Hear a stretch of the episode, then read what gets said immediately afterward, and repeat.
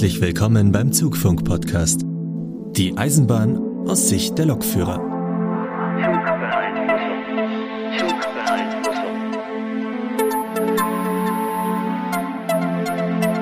Hallo und herzlich willkommen zu Zugfunk Folge 42. Heute mit Teil 2 unserer Touristor-Reihe. Mit dabei sind wieder der Markus. Hallo Leute. Und der Lukas. Ja, schönen guten Tag. Äh, der Sebastian 1 aus Köln muss sich leider entschuldigen, der kann leider bei der Folge nicht mit dabei sein. Ja, äh, dann beginnen wir gleich mal mit der Laberecke. Der Markus hat hier einige Punkte aufgeführt, die er uns bestimmt jetzt mal erzählen möchte, was da so passiert ist. Äh, ja, warte mal, ich schreibe mir jetzt live davor noch ein. Okay. Wie, willst du noch mehr erzählen? Oh, ja, ja, ja. So kommen wir ja nie voran. Ich habe dir jetzt hingeschrieben, Sebastian befördern. Ich würde jetzt hier ganz feierlich in der Zugfunk WhatsApp-Gruppe auf Teilnehmer hinzufügen klicken und dort den Sebastian suchen und ihn den Sebastian eines rausschmeißen. nein, Quatsch. Was? Nein, nein, nein, nein, nein. Das, wer hat das denn gesagt? Nein. Sebastian 1 fehlt gar nicht unentschuldigt. Sebastian 1 existiert gar nicht mehr. nein.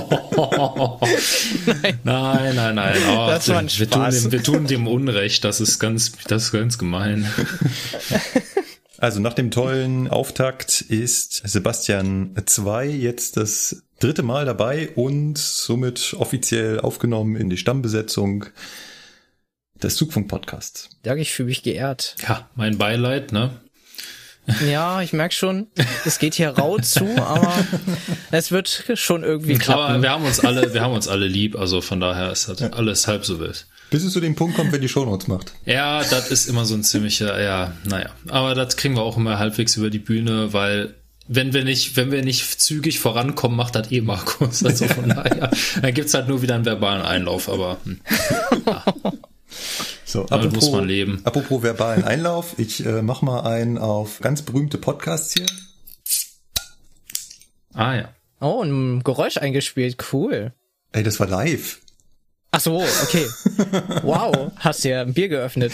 Äh, warum muss es denn immer gleich ein Bier sein? Aber äh, das war ein stilles Wasser. ja. mhm, klar, deswegen zischt das auch so. Nein, es war Ach ein Bier so. und zwar ein Vitamalz. Prost. Oh, lass es dir schmecken. Es gibt andere Podcasts, die äh, unterhalten sich am Anfang immer drüber, was es denn heute zu trinken gibt. Oh, kann ich auch sagen, ah, ja. Ja. St. Konrad Zitronenlimonade.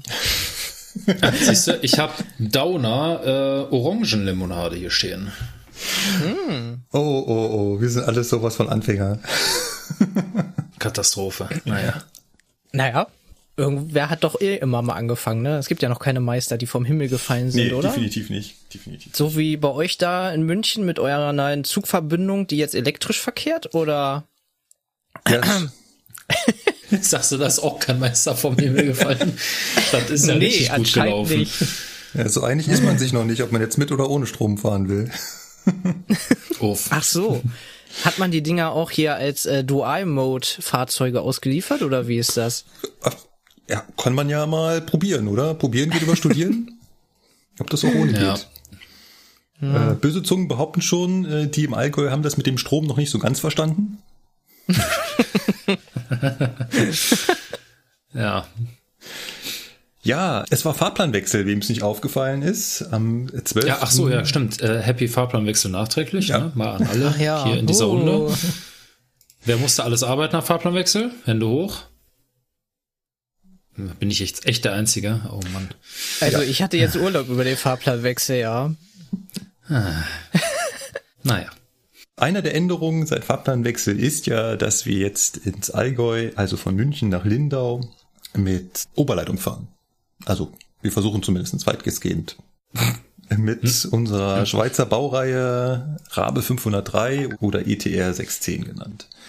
Und ja, wie das halt so ist, die meisten da draußen werden es mitbekommen haben, es gab gleich am ersten Tag, also nicht nur am ersten Tag, sondern auch noch gleich mit der ersten Zugfahrt von Lindau Richtung München so ein klitzeklitzekleines Problem. so, so, so ganz unwesentlich. Gewisse Unpässlichkeiten sind aufgetreten. Ja, was war passiert? Also wie gesagt, der erste Zug aus äh, Richtung Österreich, der zuvor in Lindau gehalten hatte, nicht mehr Lindau Inselbahnhof, sondern Lindau Reutin, war also unterwegs Richtung München und fuhr also auf den Bahnhof Hergatz zu. Und in Hergatz teilt sich die Strecke. Da geht's einmal, ja, so ein Stückchen weiter nördlich, sag ich mal, Richtung Memmingen und geradeaus weiter Richtung Kempten. Und wie jeder weiß, Kempten und so kein Strom, also die Richtung Kempten konnte man also mit diesem Zug nicht fahren. Musste an dieser Stelle also links abbiegen, um die neu elektrifizierte Strecke nach Memmingen zu befahren.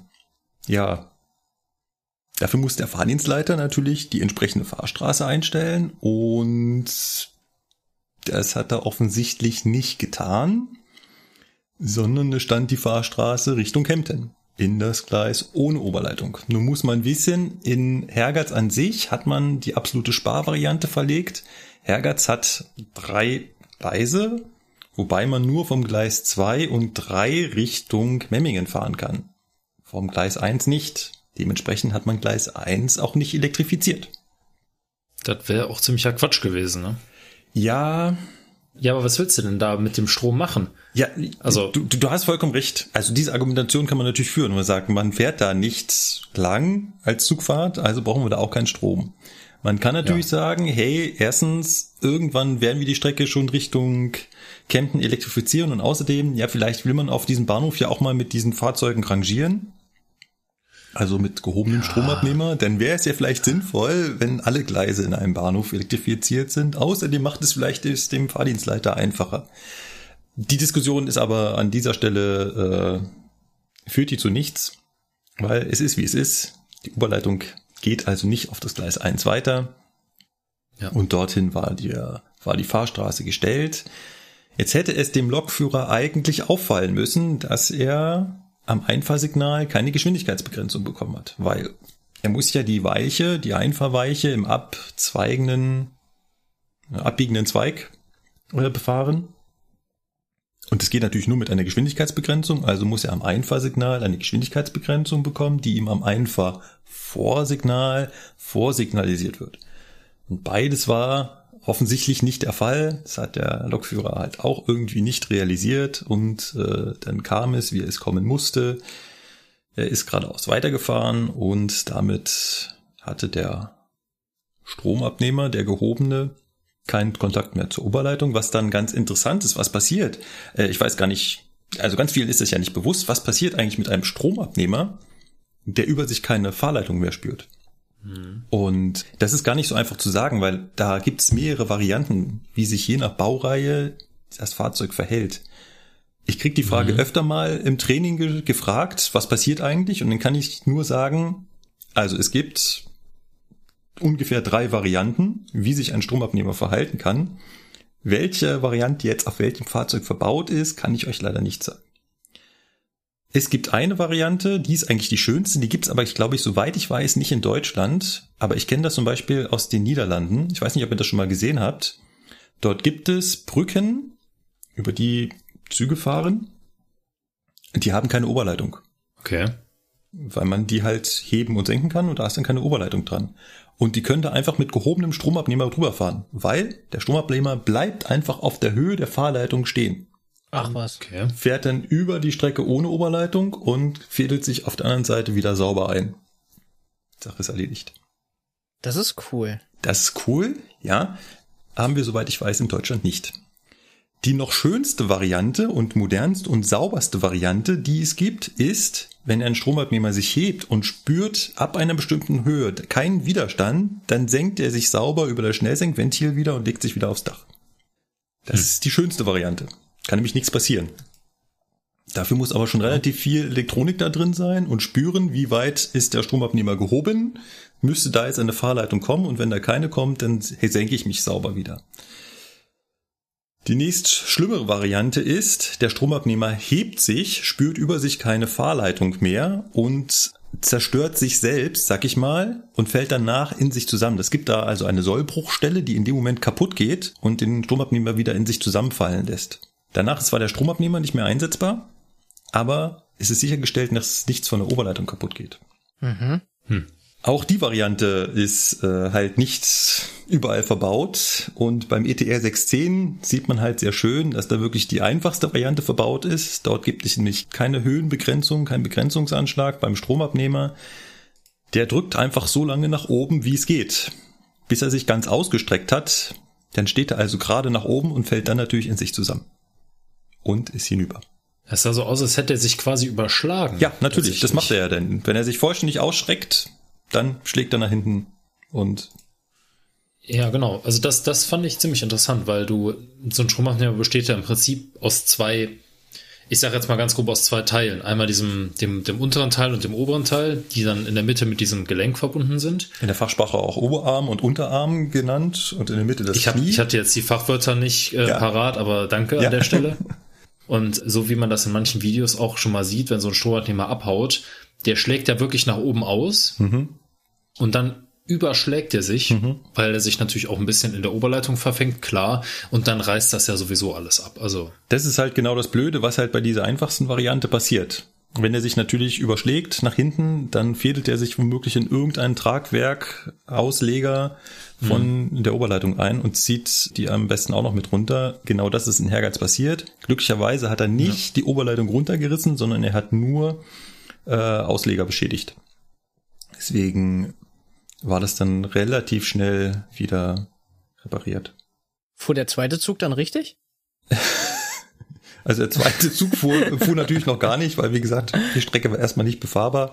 Aber, ja gut, ähm, aber am zweiten Tag hat zumindest ein Kollege getwittert und gesagt, okay, äh, übrigens, äh, das ist, wie hat er es genannt? Service Tweet.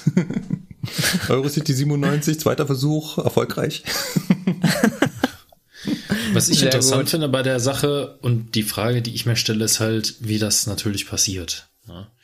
Weil jetzt mal ab, abgesehen davon, dass das ähm, jetzt irgendwie Technik versagt hat oder der Feinsetter oder wie auch immer, aber wenn ich das ja richtig verstanden habe, ist ja der Eurocity nie nach Gleis 1 gefahren, weil er da nicht weiterkam. Naja, doch, zu Dieselzeiten halt. Also bis zum Tag davor sind wir ja immer über Kempten gefahren mit der Diesel. Ach so, Ah, okay. Das heißt, der Fahrdienstleiter hat am Sonntag die gleiche Fahrstraße eingestellt wie am Samstag. Ah, okay. Dann fragt man sich natürlich, okay, ne, was ist das für ein Stellwerk? Weil je nach Stellwerksbauform gibt's ja auch Sicherungen, die dann genau. eingebaut genau. sind. Ne? Ja. Du möchtest auf ein Gleis einen Fahrweg einstellen, auf dem keine Oberleitung hängt. Bist du dir genau. da wirklich sicher? Genau. Hm. Also je nach Aber Stellwerksbauart gibt's da Sicherungsmöglichkeiten. In der einfachsten Variante ist es nur ein, äh, ein Vergreifschutz, also ein Hütchen, ja. was auf den Knopf gestellt ist. Ähm, ja. Wissen wir nicht. Ich weiß nicht, welche Stellwerksbauart da aktuell verbaut ist. Ich weiß es auch nicht. Und sie hätte, wenn es eine richtige technische Einrichtung wäre, hätte, wäre es ja nachgerüstet worden. Ja. Oder hätte man es ja, nachrüsten müssen? Genau. Weil es werden ja nicht alle Stellwerke schon mal rein prophylaktisch mit solchen nee. Relais und so weiter geliefert. Also ja. Ne. ja. Man könnte natürlich, und äh, der Vorschlag kam auch schon auf Twitter, das habe ich das auch schon gesehen, und die Idee finde ich eigentlich gar nicht so schlecht. Wenn ähm, das irgendwo so der Fall ist, dass eine Fehlleitung, und davon spricht man hier, also wenn der Fahrdienst den mhm. falschen Fahrweg einstellt, dann nennt man das Fehlleitung.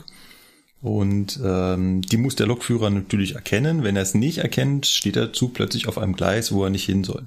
Das ist in den allermeisten Fällen halb so wild. Also wenn das passiert, das kommt schon mal vor, dass ein ICE, der eigentlich, ähm, nehmen wir mal ein Münchner Beispiel, also ein ICE, der eigentlich Richtung Nürnberg fahren soll, plötzlich Richtung Augsburg fährt und das halt so spät auffällt, dann steht er halt, ja, hinter der Weiche, hinter der entscheidenden und äh, muss halt im schlimmsten Fall zurücksetzen oder eine Umleitung fahren. Nichts passiert. Nur wenn an dieser Fehlleitung auch noch dranhängt, dass entsprechend das Gleis nicht überspannt ist, dann muss man halt überlegen, ob man da nicht vielleicht noch einen anderen Hinweis anbringen könnte. Also zum Beispiel könnte ich mir vorstellen, dass man relativ einfach ein EL6 am Einfahrvorsignal anbringt, ein digitales, also ein leuchtendes, was einfach leuchtet, wenn der Fahrweg nach Gleis 1 eingestellt ist. Ja, das stimmt. Das wäre cool. Also das ist schaltungstechnisch total, also stelle ich mir total einfach vor. Wir haben mittlerweile EL6, also ähm, Oberleitungssignale, die anzeigen, dass der, dass dort nicht weitergefahren werden darf, wenn man einen gehobenen Stromabnehmer hat. Und äh, wir haben mittlerweile die digitale Variante davon. Es gibt Lichtsignale, die wir schon haben. Die ist, sind vor Werken und so aufgestellt. Man müsste sich überlegen, ob man sowas hier nicht auf der Strecke anbringen könnte. Und das wäre wahrscheinlich dem TF eher aufgefallen als die kleine 8, was er eigentlich hätte sehen sollen. Ja. Ja gut, die Frage ist halt, ähm, wenn du es am Vorsignal anbringst, ne, dann gilt das EL6 ja schon ab diesem Punkt. Das heißt, sobald du es siehst, na klar, du versuchst du sofort anzuhalten und den, den Stromabnehmer zu senken. Ne? Die Frage ist, es gibt halt Richtlinien, wo du ähm, und festgelegte Einbauorte von EL6, die man natürlich dann Ja, anpassen müsste. richtig, ne? Also richtig. du kannst die nicht einfach äh, 1000 Meter bevor die Fahrleitung tatsächlich endet, nicht einfach da aufstellen. Das geht nicht. Ne? genau. Dann, das heißt, man müsste das entsprechend anpassen. Ähm, Weil klar, es gibt ja kein E EL6V. Ja, also es gibt keine Vorankündigung. Mhm, genau. Genau, es gibt keine Vorankündigung für ein EL6, sondern ein EL6 heißt halt, so ab dem Punkt hier äh, ist die Weiterfahrt verboten, wenn du einen Stromabnehmer hast, der gehoben ist. Und wenn du gerade fährst, dann siehst du, dass der Stromabnehmer gesenkt wird, weil der Fahrrad geht hier nicht mehr lange. Ne? Ja, da gibt's doch eine Möglichkeit. Also ich muss gerade an unsere Containerterminals denken, wo wir mit Schwungfahrt runterfahren. Da machst du halt ähm, Bügel vor, äh, Bügel ab Vorankündigungssignal und dann halt ähm, Bügel ab und dann EL6. Ja, das geht zum Beispiel. Also ne? diese Reihenfolge im Prinzip. Ja. Klar, du kannst auch, du kannst auch zum Klingt Beispiel Richtungsanzeige anbringen. Genau, ne? also es ist Also, äh, es gibt viele Möglichkeiten. Also da, Also- da jetzt irgendwie indirekt auch irgendwem quasi die Schuld so zuzusprechen von wegen, ja, Streckenkunde, Fragezeichen, ne? Ja, keine Ahnung, ne? Also ich kenne die Stelle da unten nicht. Äh, wenn man so das erste Mal so einen Zug fährt, ne, ist man aufgeregt und ähm, ja. Die sind schon, glaube ich, jetzt genug äh, gebeutelt. Definitiv. Sowohl Fallenseiter als auch Lokführer. genau. Schon scheiße. Ja, was man sich auch noch fragen könnte, ist, warum hat er, als das äh, bemerkt hat, nicht eventuell noch den Stromabnehmer gesenkt, weil er hat natürlich Ja. den hinteren Stromabnehmer gehoben und ähm, bis dahin hat er also, äh, lass mich lügen, fünf Wagen Zeit, bis er also am hinteren Stromabnehmer ankommt, je nachdem aus welcher, also wie rumgereiht und ähm, ja, er wird in seiner Panik einfach nicht dran gedacht haben, dass das äh, Da müsste übrigens ist. ein EL6 stehen. Ist, An der ja, Weiche steht auch. muss ein EL6 Da stehen, steht auch ein wenn da EL6, es die Möglichkeit gibt, äh, in Ja. einen Vergleis geleitet zu werden, wo keine Fahrleitung ist. Genau. Also da steht defini- definitiv eins, ähm, aber da ist es natürlich schon längst zu spät. Ja, Genau. sicher, das ist klar. Aber ja, aber na, es ist nicht zu spät, um den Stromabnehmer zu Das ist senken. richtig, wenn du, ja. mit, wenn du darauf zufährst und siehst, äh, die Weiche liegt gerade aus, dann äh, Ja. Ja. Ist mir die Tage noch passiert, bin ich aus Versehen beim 401 gegen den Schlagtaster Not ausgekommen und habe mich gewundert, warum der Zug so leise ist. und dann ist mir aufgefallen, so, ups, bist du aus Versehen an den Schlagtaster gekommen? Hm. Da habe ich mit dem Knie so blöd gegengestoßen. Ne? Und, äh, aber nur so leicht. Ach echt, ist das da so angebaut? Ja, Beim, beim 401 und 402 ist der äh, unten unter dem Fahrpult, direkt neben dem Ackermann. Und äh, ich bin da so leicht gegengestoßen, dass der noch nicht mal eingerastet ist. Also der war noch entrastet, aber das, das kurze, dieser kurze Impuls hat trotzdem dafür gereicht, dass sich die äh, Notausschleife öffnet und dann, dann war, war es ein bisschen ruhig im Zug. ja. er ließ sich zum Glück noch aufrüsten, also alles halb so wild. Aber nach diesem kleinen Ausflug in aktuelle Geschehnisse würde ich ganz gern mal auf die letzte Folge eingehen. Und zwar kam da eigentlich, also kam da ein Feedback, was nur in einem Beisatz danach fragte, ob so etwas im Schnitt rausgefallen wäre. Und das spielt natürlich darauf an, dass ich auch offen kommuniziere, dass unser Podcast geschnitten ist. Das machen nicht viele Podcasts. Ich würde mal sagen, die Mehrheit der Podcasts schneidet nicht. Okay. Ähm, was ich so höre, ja. Ja. Genau, stimmt, würde ich jetzt sagen, ja. Weil es natürlich Arbeit Kommt ist. darauf an, worüber man redet, ne? Ja. Wenn du nichts hast, was jetzt, sag ich mal, äh, wo du schnell in einem Bereich bist, so, oh, das dürfen wir nicht sagen, das sind Interner oder so, Sondern wenn du nur über, weiß ich nicht, Autos redest oder so, ja, pff, ne? Die neuesten Handys Ja, irgendwie sowas. oder Ne? sonst irgendwas. Genau. Ihr sprecht schon die, die richtigen Stichworte an. Ich würde ganz gerne mal ganz kurz erklären, was es mit dem Schneiden vom Zugfunk-Podcast auf sich hat. Erstens, was schneide ich überhaupt raus und warum schneide ich das raus? Und das sind, eigentlich sind das nur drei Sachen. Das erste, ja, Was kommt Blödes jetzt? Gequatsche. Ach so. Ah, Zu, Nein. also zu viel blödes Gequatsche, wohlgemerkt, ne? die Lösung beim letzten Mal war aber gut. Mit dem Beschleunigen da. okay, das sind ab und zu mal Special Effects. Oh, oh, es gab ein Update. Was, was haben wir denn hier? Oh, das können wir eigentlich mal einbauen. Hey, ich habe bestimmt erstmal eine halbe Stunde äh, nach nach äh, Ja, nach, komm. nach, nach, nach Soundsamples gesucht, die, Ja, die ich ja, da draufpacken ja, kann, was so klingt wie vorgespult, bis ich mir dachte, ey, komm, das muss doch irgendwie relativ einfach gehen und dann rausgefunden, dass das mit, mit Audacity, also unserem alten Aufnahmeprogramm, rela- Ja. tatsächlich relativ einfach geht. Gut, aber äh, zurück zum, zurück zum Schneiden. Grund eins, was ich rausschneide und das wirklich Wichtigste und auch das Einzige, wo ich sage, da nehme ich auch wirklich in Kauf, dass es vielleicht komisch oder holprig klingt, wo man merkt, dass ich geschnitten habe, ist, wenn das, was wir erzählen, faktisch falsch oder, wie ihr gerade gesagt habt, arbeitsrechtlich relevant ist. Also nicht für die Öffentlichkeit bestimmt. Genau. Das heißt, wenn ich mir den Podcast nochmal anhöre, denke ich nochmal in Ruhe drüber nach, können oder sollten wir das erzählen? Also, mal als Beispiel, Sebastian 2 hat im letzten Podcast etwas über eine Testphase oder ein Pilotprojekt erzählt, wo ich mir danach gedacht habe, hm, nee, habe ich kein gutes Gewissen, nehme ich lieber raus. Oder aber es sind solche Sachen, wie wenn jemand wirklich Humbug erzählt. Also wenn jemand sagt, da darf man dann mit 70 fahren, wo ich mir dann mit, du, das sind nicht 70, das sind nur 60. Das, das passiert im Eifer des Gefechts. Wir sind halt eine Live-Aufnahme und das fällt nicht immer auf, auch wenn die anderen zuhören. Es passiert also immer wieder, dass sowas faktisch Falsches mit reinkommt. Und das mag ich auch nicht im Podcast haben. Und das schneide ich dann Nee. relativ radikal raus. Das klingt dann an der Stelle vielleicht mal holprig. Das ist das Wichtigste, was ich schneide. Das zweitwichtigste ist sowas, was aus unserer Remote-Aufnahme heraus resultiert. Wir sitzen ja hier nicht zusammen. Das heißt, wir drei sitzen jetzt total verstreut in Deutschland. Der Lukas sitzt in, nee, sitzt nahe Köln. Mhm. Der Sebastian sitzt nahe Hannover. Und Also ich wir haben ja einmal Regionalbereich Nord, West und Süd sind hier an, sind hier vertreten. Genau. Und ich sitze halt in München. Und ähm, das hat natürlich zur Folge, dass wir uns nicht sehen. Also wir haben nicht parallel noch eher eine Webcam auf, damit wir uns gegenseitig angucken können, sondern wir hören uns nur. Und da gibt's natürlich Probleme in der Abstimmung.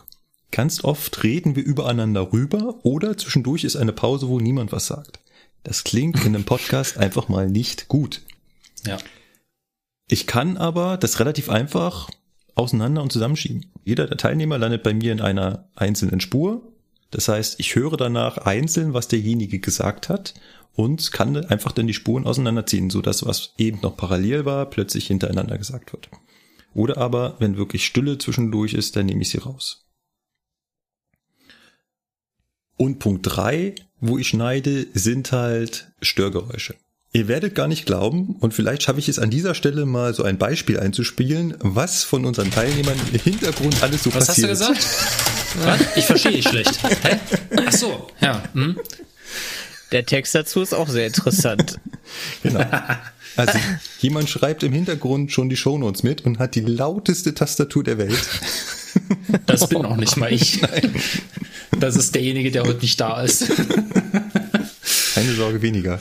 Ähm, auch derjenige, der heute nicht, auch derjenige, der heute nicht da ist, hat den lautesten Bürostuhl der Welt. Also, Oh, Basti, ey, also wir müssen damit aufhören. Das ist eigentlich, das ist, das, das ist eigentlich dürfen wir das gar nicht machen. Das ist echt unfair. er ist nicht da und so wir durch den Kakao ziehen, ey. Der hat das schlechteste Internet, die lauteste Tastatur, den schlimmsten Schreibtischstuhl. So, okay, tschö. Dafür, dafür hat der Sebastian sehr leise Katzen im Gegensatz zu mir. Ja, das stimmt. Und die Okay. fliegen dann bei mir raus. Was zum Beispiel beim Lukas Ja. immer wieder rausfliegt, ähm, was ihm wahrscheinlich selber noch gar nicht aufgefallen ist, er hat eine Digitaluhr, die immer zur vollen Uhrzeit piept. Nicht mehr. Schon Oh. seit einiger Zeit. Die ist, beziehungsweise, doch, die ist noch da, die ist aber in meiner Schreibtischschublade. Das kann man, kann trotzdem sein, dass die immer mal piepst. ja, na gut, das stimmt. Das kriege ich tatsächlich nicht mit, ne. Ja. Weil das muss man auch bedenken. Ähm, also bei mir ist es auf jeden Fall so, ich habe keine Wiedergabe bei meinem Mikrofon an. Das heißt also, ich höre nur das, was ich durchs Sprechen normal höre, aber ich höre nicht nochmal das, was ich ins Mikrofon reinspreche. Das heißt also, wenn das Geräusche sind, die nicht aus meinem Hals kommen, also zum Beispiel irgendwie Klicken oder äh, Uhrgeräusche oder so, dann höre ich die nicht. Ja. Ne, die werden dann von meinem äh, Headset, was ich aufhabe, das ist so dicht, das höre ich einfach nicht. Genau, und das äh, Mikrofon, was vor dir steht, ist natürlich da um Welten empfindlicher und äh, nimmt alles Mögliche auf. Genau, das sind die drei wesentlichen Punkte, die ich aus diesem Podcast rausschneide. Klar, es sind auch das ein oder andere M mal dabei oder es ist auch mal jemand dabei, der äh, nicht ähm, aus dem äh, äh, Wasser ähm, sagen, ähm, weiß ich jetzt auch nicht, ne? Sowas Schande ist- über mich. Sowas klingt halt einfach nicht toll. Aber bei sowas ähm, achte ich darauf, dass man das nicht merkt. Also wenn sowas rausgeschnitten wird, dann höre ich danach über die Stelle drüber und wenn mir das nicht auffällt, dann ist es in Ordnung. Wenn mir dann aber auffällt, nee, das klingt holprig, dann bleibt halt auch das Gestottere drin. Es gibt auch Sachen, die werden extra drin gelassen. Ich weiß noch eine Folge, da hatten wir, das war so witzig, da könnte ich immer noch drüber lachen. Äh, ja, können wir jetzt anfangen? Ja, geht los, ne? Und dann hören wir so eine Melodie. Das war damals die Melodie vom Spiel. Und dann hat Basti 1 irgendwann mal gesagt, äh, Markus, falsche Melodie. Oh, ja, stimmt, hast recht, ja. Ähm. ne? Also, das sind dann so Sachen, wo man eigentlich meinen könnte, das wird rausgeschnitten, aber nee, das hat da tatsächlich so einen humoristischen Wert, dass man einfach sagt, so, okay, komm, Ja. ne, das ist schon lustig gewesen, weil Markus das halt überhaupt nicht mitbekommen hat. Ja. Also da war da war wirklich so für zehn Sekunden einfach äh, Client not responding, da war nichts. Ne? Also, so, Genau. Ma- Markus, hallo, das ist das Intro vom Spiel. Ach ja. Genau. Wenn ihr euch den Podcast anhört und ihr hört an einer Stelle, hey, warte mal, das klingt aber gerade sehr komisch, das ist doch geschnitten, dann ist es höchstwahrscheinlich eine Stelle gewesen, wo jemand was erzählt hat, was da nicht hin sollte. Faszinierenderweise ist es so, wenn ich mir manchmal den Podcast anhöre, dass ich an vielen Stellen glaube, ich hätte da geschnitten. Da habe ich aber gar nicht geschnitten, sondern derjenige hatte einfach so einen Gedankensprung in dem Moment, dass er quasi im Halbsatz einen neuen Satz anfängt. Das passiert, das Was? ist halt im Sprechen. Das ist ganz normal. Ja. Gut, und mein letztes Thema, ähm, damit ich bin bei einer Laberecke durch. Ich brauche wieder eine neue Zusatzbescheinigung. Ich Oh. habe eine neue Fähigkeit erlangt. Oh, was denn? Zaubern Level 3. Ja. ich hatte ein Level up. Ja, nice. 6 Milliarden EP gefarmt. Mhm. genau. Ich darf jetzt wackelnde Züge fahren. Okay. Also Zugsicherungssystem GNT, Geschwindigkeitsüberwachung äh, für Neigetechnikzüge. Ist eine interessante Sache auf jeden Fall. Definitiv können wir unbedingt mal drüber reden. Ähm, Ja. bevor ich mich damit jetzt auseinandersetzen musste, hatte ich auch die vollkommen falsche Vorstellung, was das ist und wie das arbeitet. Und ähm, ja, ich finde es relativ faszinierend, wie trivial das System ist und was man damit anstellen kann. Eigentlich wie ganz oft bei der Eisenbahn. Und ähm, wir machen irgendwann mal eine Sendung draus. Und du brauchst das jetzt für welchen Bereich? Also wegen dem komischen ETR oder? Genau, wegen dem ETR 610, das ist ein Okay. Neigetechnikzug und äh, dementsprechend auch mit der entsprechenden Neigetechniküberwachung äh, ausgerüstet. Die war an der Strecke schon vorhanden oder wurde die jetzt auch mit der? Die war teilweise schon vorhanden und teilweise noch dazugekommen. Ah, okay, ja. Weil ich habe mich gerade schon gefragt, so, hm, ja gut, wir haben auch Dieselfahrzeuge, die das können. Ja, theoretisch, das ist- du- praktisch. hm. Diesen Fehler, den du gerade machst, den haben auch meine Vorgesetzten gemacht, weil zum Ende des Jahres hin kam dann mal irgendjemand auf mich zu, beziehungsweise ich auf sie und meinte, ja du, ähm, ich soll doch da den 610 und so, ja, ja, ähm, GNT habe ich nicht. Was? Mhm. Du warst doch bei Regio, du bist doch ins Allgäu gefahren. Ja, aber nicht mit GNT. Ja. also das war mal im Gespräch, dass äh, ich bei Regio die Baureihe 612 bekomme, die ja ein Dieselzug, wie du gerade gesagt hast, mit Neigetechnik ist mhm. und dementsprechend auch GNT hat, aber ist nicht mehr dazu gekommen. Und dementsprechend hatte ich das nie. Und ja, da musste ich jetzt noch ganz schnell das bekommen, was gar nicht so einfach ist, weil man muss dafür auf dem Simulator fahren. Und wir haben in München keinen Simulator, der das kann. Also wir haben in München zwei Simulatoren. Das ist einmal der 423 und äh, die 101. Hm, ja. Beide die können sich nicht neigen. Nicht. Können sie schon, aber das ist dann ungesund. Genau. Dementsprechend muss man dafür nach Fulda fahren. In Fulda steht äh, ein Simulator für die Baureihe 411, also für den Wackel-ICE, ICE-T und für die Baureihe 612, wie eben schon erwähnt, Regio Diesel Triebzug, der auch Neigetechnik hat. Und wir hatten einen Termin beim 612. Ich durfte 612 fahren, also Na schön. im Simulator. War mal ganz cool. Ja, ich, haben wir damals auch gemacht, wo wir in Fulda waren, da haben wir 403 Ausbildung gemacht und äh, ich glaube, das war irgendwie nach der Prüfung oder so. Da waren wir alle relativ, äh, hatten noch Zeit, weil wir mussten noch auf unseren Zug warten, der jetzt dann zurück nach Köln gefahren ist. Und da meinte er, hör mal, Ihr habt doch auch einen Simulator für die 143 hier, oder? Ja, ja, haben wir da. Ne? Können wir da mal gucken? Nee, cool. Klar, ne?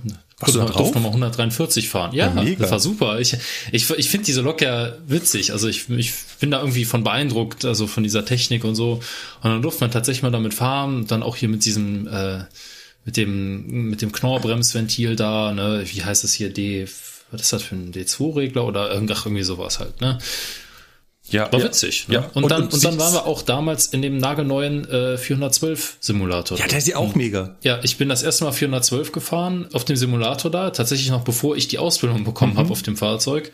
Und äh, das Coole ist, der ist ja nagelneu und da ist auch irgendwie eine neue Software drauf. Ja, also das heißt, die Grafik sieht viel besser aus. Ja, also die Grafik ist, ist, viel besser und der, der bewegt sich viel besser und so. Da, da habe ich ja auch geguckt. Das ist schon toll. Unsere Simulatoren sind ja alle von Kraus Maffei, ne? Genau. Ja, das sind die mit den Panzern. Und ähm, der und Donnier und so weiter. Ne? Ja. Sind, die hängen da auch noch mit drin. Und der vom 412, der ist von Siemens. Ja. Das heißt, der ist ja nicht mehr dieses alte Teil, sondern das ja. ist ein niegelnagelneuer Simulator mit allem drum und dran. Und äh, der, ja, da bin ich, äh, durfte ich leider, also wir waren leider mit dem 612 total ausgelastet. Ja. Konnten dann nicht noch auf die anderen drauf machen, abgesehen davon, dass da über auch Teilnehmer dran war, äh, drauf waren. Aber äh, 143 hätte mich auch mega interessiert. Sieht das auf dem Führerstand? Äh, das ist ein originaler Führerstand. Ey, das mega. ist eine originale alles. Ne? Das, wurde, das, das ist alles gleich. Ne? Du hast links noch den Beimannstuhl und alles. Ne? Du hast sogar das originale Sonnenrollo da drauf. Also das ist, das ist total super. es hat so Spaß gemacht. Also das war nur unheimlich schwer damit zu fahren, weil äh, ja du du fährst halt anders damit, ja, ne? Und so, ein, ja. so die Bremse hat anders reagiert ja. und so. Aber es war witzig. Ja, definitiv. das glaube ich, das glaube ich. Ja. Das, äh, da hätte ich, glaube ich, auch Spaß dran gehabt. Ja, wir haben da ja eh ein Spökes gemacht, so ein bisschen, weil wir waren damals zur 403 Ausbildung, hatten wir äh, einmal Früh- und einmal Spätgruppen. Mhm. Ne? Und äh, wir waren in der Spätgruppe und äh, deswegen haben wir dann äh, quasi als der Simulator-Instruktor, äh, mit dem wir ganz gut konnten, uns dann quasi rausschmeißen wollte, so, ja, komm, lass doch mal ganz kurz 143 fahren. Ja, okay, na, dann werfe ich die Kiste gleich schon mal an, wenn der letzte fährt und na, dann könnt ihr den ja beobachten. In der Zeit gehe ich kurz rüber, mach den 143 Simulator an und dann könnt ihr noch mal eine halbe Stunde fahren. das war cool. Das ist auch ein ganz interessanter Punkt. Das vergisst man gerne. Ich meine, wenn wir hier also Ausbildung machen, dann beginnen die in der Regel um 8 und gehen bis 16 Uhr. Und äh, ja. vielleicht macht man mal an einem Fahrzeug ein bisschen was länger oder man fängt mal ein bisschen früher an, weil halt irgendwie schon ein anderer zukommt, aber jeder TF, jeder Azubi kennt das, Ausbildung ist von 8 bis 16 Uhr. Auf den Simulatoren ist das natürlich nicht so, weil die sind natürlich so schweineteuer und so gut belegt, dass man da die maximale Zeit rauskriegen will, die zu belegen. Das heißt, die fangen schon morgens um sechs an. Mhm soweit ich weiß. Und es geht bis nachts 21, 22 Uhr. Ja, irgendwie so. Also dieses Jahr, wo ich beim Simulator war, zum, ne, zur jährlichen Simulatorfahrt, Äh, 6 Uhr morgens, Ja. Köln-Delbrück. Ja. Ne? Also der kam mit mir da an, der Instruktor. Der hat Ja. quasi mit mir zusammen die Kaffeemaschine eingeschaltet und den Simulator hochgefahren. Also es war morgens um 6 Uhr. Ne? Ja. Ja, ist halt so. Ne? Ja. Also das ist dann Oh mein nochmal ein Gott. bisschen was anderes. Ja. 6 Uhr morgens Simulator. Alter, ich würde sterben. Das war, ja, das war schon ein Oh, bisschen. ey. Da habe ich auch gedacht, so, ja, uff, ne, aber komm, es gibt auch äh, teilweise, ähm, das kann auch vorkommen, du hast irgendwie eine kurze Schicht und danach steht noch drin, ja, gehst noch zum Simulator, ne? Echt? Äh, oh, wie das jetzt? ist krass. Ja. Soll es wohl, soll's wohl schon gegeben haben. Ich weiß jetzt nicht, ob es beim Fernverkehr, ob es das da gab, aber die Kollegen haben das teilweise schon erzählt. Ich glaube, ich weiß nicht, ob das mittlerweile noch gemacht wird, aber kann ich mir nicht vorstellen, weil wir haben teilweise so lange Schichten. Äh, danach ist Feierabend. Ja. Also Ja. wer, wer kann sich denn nach einer 10-Stunden-Schicht noch ernsthaft auf den Simulator konzentrieren? Ja. Also Aber ich, ich hatte jetzt auch erst die Überwachungsfahrt am Simulator. So ein bisschen Respekt hat man ja schon immer so davor. Äh, ich war auch inkognito. Ich habe also nicht gesagt, was mein eigentlicher Job ist. Äh, zumal es auch buchungstechnisch äh, anders lief. Also normalerweise bucht halt äh, die Ausbildungsabteilung den Slot, sage ich mal, für die Ausbilder und dann weiß DB Training, dass dann ein Ausbilder kommt. Aber ähm, jetzt hatte ich einen Slot von einem Lokführer. Von daher ist das nicht aufgefallen. ja. Und äh, die war auch, der war auch 6 Uhr morgens. Aber der geht auch nur zwei Stunden, der Simulator. Das heißt, Ja. äh, man ist da gegen acht oder kurz nach acht wieder raus und kann dann gemütlich nach Hause, gemütlich frühstücken und sich auch gern wieder hinlegen. Also ich finde das echt nicht so schlimm. Also wenn ich weiß, ich bin äh, gegen neun wieder zu Hause, äh, dann kann ich auch mal zu früh da sein. ja, das stimmt. Das geht schon. Hat übrigens Spaß gemacht. Also GNT-Ausbildung äh, war lustig. Ist jetzt halt ein bisschen, äh, ja, ja, Corona-bedingt halt nicht so spaßig. Ich muss halt immer, immer die ganze Zeit mit Maske. Auch äh, ich brauche natürlich ein Hotel, weil wenn man da morgens, also wenn ich morgens im Simulator anfangen soll, kann ich nicht erst noch äh, drei Stunden dahin fahren. Das äh, funktioniert. Wie nicht? Nee, äh, ja nicht. Bisschen Einsatz. Also Äh, deswegen gab's halt eine Vorübernachtung und ist natürlich auch mit dem Hotel nicht so nicht so spaßig. Äh, äh, von daher gerade. Aber ansonsten, ähm, ja, über die Technik ansonsten unterhalten wir uns nochmal. Eine Frage dazu hätte ich aber. Hättest, du- hast du GNT nicht durch den 411? Nee, das sind, also ganz früher war das mal so, da hast du vollkommen recht. Ich habe mir das auch sagen lassen. Ganz früher war das tatsächlich so, dass wenn man die Baureihe 411 gemacht hat, dann hat man quasi implizit damit GNT mitgemacht. Das ist aber schon äh, seit einiger Zeit nicht mehr so. Und äh, Sternchen, ich habe den 411 nicht, aber ich, so. ich kriege ihn. Oh, das ist cool. Mein Bildungsplaner hat mir ihn für Januar versprochen. Also, den hätte ich. Daumen drücken, dass das stattfindet. Ja, ja. Es ist äh, immer wieder schon als Makel aufgefallen, wenn ich draußen eine TF-Schicht gefahren bin und dann Fahrzeuge getauscht wurden und dann wurde ich so angerufen, ja, du hast ja keinen 411, da mussten wir jetzt alles auf den Kopf stellen. ja, also äh, bisschen hin und her tauschen, weil es ist halt doch schon eigentlich eher ein Fahrzeug, was so in das Grundpaket mit reingehört. Gut. Sebastian, was hast du zu berichten? Ja, eigentlich äh, viel, aber ich habe mal jetzt zwei der spannendsten Sachen mal jetzt so rausgeschrieben da.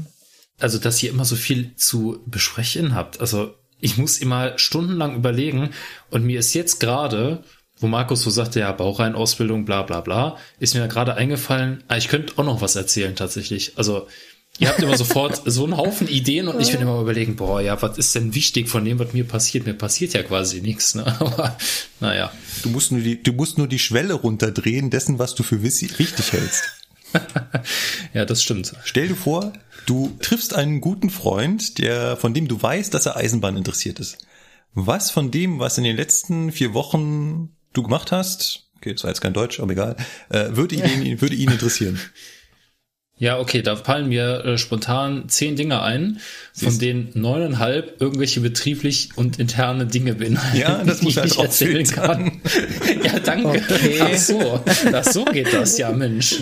Er hat eine Stunde erzählt, fünf Minuten sind übrig geblieben oder so. Ja, genau. Ich erzähle hier eine Stunde und Markus dann beim so, alles klar und tschüss. Ich nehme rein, ja. dass er eingestiegen ist und dass er ausgestiegen ist. Ja, das passt. Genau. Nee, bei mir ist das Problem, ja. ich bin ein junger Mann, der sich sehr schnell für haufenweise begeistern lassen kann. Sei es jetzt ein Containerkran im Hafen oder sonst irgendwas. Also ich sehe dadurch bei Cargo, dass wir ja da diese ganzen entlegenen Sachen noch reinfahren, sieht man ja haufenweise, was nicht selbstverständlich ist oder nicht alltäglich, aber ja, weiß ich nicht, müsste man echt mal überlegen, was wichtig davon ist, weil ich sortiere dann so aus, so von wegen, ah, interessiert eh keinen. Weil ich so von meiner eigenen Einstellung her so bin, so vor wegen so, jawohl, das ist voll geil, aber andere Außenstehende, das merke ich immer bei meinen Kumpels und so auch, die interessiert das gar nicht oder beziehungsweise ist doch voll langweilig oder das ist was Besonderes und deswegen, ja, nee, äh, muss ich mal aussortieren halt, ne. Das eine muss ich mir gleich von der Seele reden, das macht mich halt übelst traurig, aber das andere war halt äh, kurz nach unserer Podcast-Aufnahme vom letzten Mal, was mir passiert ist. Beim Cargo ist es ja bekannt, dass wir lange Schichten machen, so teilweise bis zu zwölf Stunden so. Und ich hatte echt eine geplante Schicht, die ging elf Stunden 54. Ich weiß jetzt nicht, wie das gewettet äh, wird mit der halben Stunde Pause, ob die dann nochmal abgezogen wird, also ob es dann effektiv 11.24 sind, keine Ahnung. Ich kenne mich damit überhaupt nicht aus. Auf jeden Fall war halt geplanter Dienst ähm, von 11.17 Uhr bis 23 Uhr, ich glaube 9 war es, ja. Und ich sah, bin halt einen Zug nach äh, Kassel gefahren, alles reibungslos, genau auf Plan, war perfekt. Und dann habe ich da halt in Kassel drei Stunden Aufenthalt, ne? Beziehungsweise es waren, glaube ich, sogar vier, wovon eine Stunde Bereitschaft war. Moment, muss sofort einhaken. Wo stehst du denn da in Kassel? Also, Äh, ich sitze im Pausenraum. Also ähm, Kassel, äh, äh, du fährst nicht über Wilhelmshöhe hinaus, ne? ja, das, das stimmt. da, ja, da, dahinter es ist, dahinter ist- ist weiß oder der endet doch die Welt. Äh, Ach so, da echt? ist schwarz. Da ist die ja, Welt? da, da ist ja, nichts ja, mehr. genau. Ah, siehst du, ich bin aus dem Outer Rim. Nee, äh, ja, wenn du äh, Wilhelmshöhe rausfährst, dann fährst du ja sozusagen, bekommst du gleich in der Einfahrgruppe von unserem Güterbahnhof und ich glaube, ganz rechts geht's ja zum Kassel HBF, wenn ich das jetzt nicht richtig täusche. Ich kenne das ja, ja nicht. Das ist ein Kopfbahnhof oder so, ich habe den noch nie gesehen. Mhm. Auf jeden Fall Richtung Norden gesehen, kommt, ist auf der rechten Seite der RBF, genau, das ist Genau, richtig. und dann, ähm, wenn du da die Einfahrgruppe rausfährst, kommst du an, glaube ich, so einen kleinen Mini-Ablaufberg vorbei, der, glaube ich, gar nicht in Betrieb ist. Meistens steht da ein Zug drüber abgestellt. So, was ich immer so sehe. Ja, keine Ahnung, ich, das, da, da stehen immer die Privaten. Ähm, und da Die kommt dann auf, Privaten. ja, schlimm. Äh, da kommt auf der rechten Seite so ein weißer Flachbau, so eine weiß, äh, so ein weißes Gebäude, so ein, ja, Bungalow, sage ich jetzt mal, das ist relativ lang und da drin sitze ich dann. Da sind unsere Pausenräume, sitzt der Lokleiter, wo wir uns halt melden müssen und so und halt die ganzen Dispo-Leute, die die ähm, Frachtpapiere erstellen und all so ein Kram. Und da sitze ich dann halt, ne? Und mach meine Pause beziehungsweise Bereitschaft und so. Und da machst du eine Stunde Bereitschaft da in einem fremden Bahnhof. Ja, es können auch mal zwei oder drei Stunden sein. Ah, Das finde ich schon interessant. Ja, aber Bereitschaft, das heißt ja, du musst ja quasi äh, verfügbar sein, wenn zum Beispiel kommt, ja, holen wir eine Lok aus der Abstellung, äh, bespannen mal den und den Zug oder sowas, Ja, ja, genau. dann in Ja, den fremden dann- Bahnhof. Easy. Ja, da ist ein Ko Kollegen äh, auch mal im Schlüssel abgebrochen. Ähm, bin ich Ja, ja, auch okay, da, ne? ja und dann geh, ja geh mal damit hin und hilf dir mal die Lok aufzumachen und so eine Sachen, ne? Und ja. Aber ich muss auch zum Beispiel Züge bespannen auf fremden Bahnhöfen, wenn ich, wenn es die Zeit zulässt in meiner Bereitschaft, sage ich jetzt mal, ne? Beziehungsweise Naja, gut, okay, so fremd sind ja. mir die Bahnhöfe nicht, weil jetzt Kassel zum Beispiel habe ich auch viele Ab- und Andienste teilweise. Das heißt, Lok abhängen, in der Abstellung reinfahren oder auch bespannen, halt Lok aus der Abstellung nehmen und einen Zug bespannen. Also das mache ich da auch schon von den Schichten her und deswegen so unbekannt ist das ja nicht. Okay, ja gut. Kassel ist ein schöner Bahnhof. Ja, ich find's nicht schlecht, auf jeden Fall. Also es ist ganz nett. Die, die Kollegen da sind alle sehr nett, muss ich sagen. Die äh, Lokleiter und so muss auch mal dazu gesagt sein. Das ist nicht selbstverständlich, dass die sehr nett sind und so. Ja, macht immer Spaß, da zu sitzen, haben guten Kaffeeautomaten. Ja. Nee, und dann sitze ich da halt vier Stunden, mache, das ist dann halt gegliedert in meine Arbeitsschlusspause, in Tätigkeitsunterbrechung und dann halt Bereitschaft, um die Arbeitszeit sozusagen voll zu kriegen. Und dann kommt dann halt abends dann mein Rückzug. Nur das Problem an dem Tag war halt, dass der Rückzug Verspätung hatte. Ich glaube, es waren am Ende 145 Minuten oder sowas. Naja, und da habe ich denen halt gesagt, und in meinem Plan war es halt so, dass ich den nach Lehrte fahre und von Lehrte Gastfahrt nach Seelze mit der S-Bahn dann. Ne? Und äh, da habe ich den aber angerufen, ich so, hier, pass auf, das geht alles nicht mehr, ne? weil die Gastfahrt beziehungsweise der Fußweg, um überhaupt dann zum Bahnhof zu kommen, von dem Güterbahnhof da in Lehrte, das dauert da auch 20 bis 30 Minuten, bis du erstmal da am Bahnhof bist. Und dann musst du ja wieder in Zug warten, fährst du zum Hauptbahnhof, dann musst du da nochmal warten, umsteigen, fährst dann nach Letter. Von Letter haben wir dann nochmal 15 Minuten Wegezeit bis zu unseren Dienststellen. Wenn man das jetzt so mal gerade so gehört hat, merkt man, dass das lange dauert, bis man dann Gastfahrt zurück ist, ne? Ja. Dann habe ich die ja dann halt angerufen, so von wegen, hier, pass auf, ähm, entweder ich fahre ihn durch, dann brauche ich ein Taxi halt von da, oder wir müssen irgendwie gucken, dass wir vorher vielleicht ablösen, dass das noch irgendwie klappt, ne? Und ähm, haben uns dann darauf geeinigt, dass ich den bis Linden fahre. Das ist ähm, ja so 10, 15 Kilometer weg von Seelze. Nee, ich glaube, es sind sogar unter 10. Und dass ich halt dann da eventuell dann ein Taxi kriege, je nachdem, wie gut ich durchkomme. Ne? Und äh, war halt so den Tag, dass man natürlich nicht gut durchgekommen ist, wie das dann immer so ist, ne? ähm, ab Altenbeken kommt dann die S5 immer noch dazu. Da hatte ich keine Probleme, da war ich zeitlich so weit vorne weg, beziehungsweise hinter der vorigen, dass ich da freies Spiel hatte. Aber wie mir dann bewusst geworden ist, hatte sich das so wieder aufgestaut, dass ich dann irgendwie 180 Minuten Verspätung hatte mit dem Zug. Wo ich dann schon ein bisschen so am Zweifeln war, ich so, ja, wird knapp. Da habe ich die nochmal angerufen, wie das aussieht und so. Und dann Ablöser ist schon in Linden und so, alles klar. Mit der Taxifahrt hätte ich es von Linden nicht mehr geschafft, planmäßig äh, wahrscheinlich in Seete zu sein unter den zwölf Stunden, weil äh, musst ja Taxi erst mal rufen, dann muss das Taxi kommen, dann fährst du mit dem Taxi, es dauert ja auch alles wieder, ne? Und ähm, mhm. am Ende war es dann so, dass ich äh, in Wezen kommt die S1 beziehungsweise S2 aus Haste dazu auf der Strecke. Wir fahren ja alles gemischt. Die S-Bahn und so bei uns in der Region, die fahren halt auf den normalen Gleistrassen wie ICEs und äh, Güterzüge. Also wir teilen das ja alle das miteinander. Ist immer wieder schön. Ja, glaube ich dir. Ähm, wenn, du vom, wenn du vom Ruhrpott aus kommst mit der ICE-Linie 10, dann wird's spätestens ab Minden interessant, wie gut du durchkommst.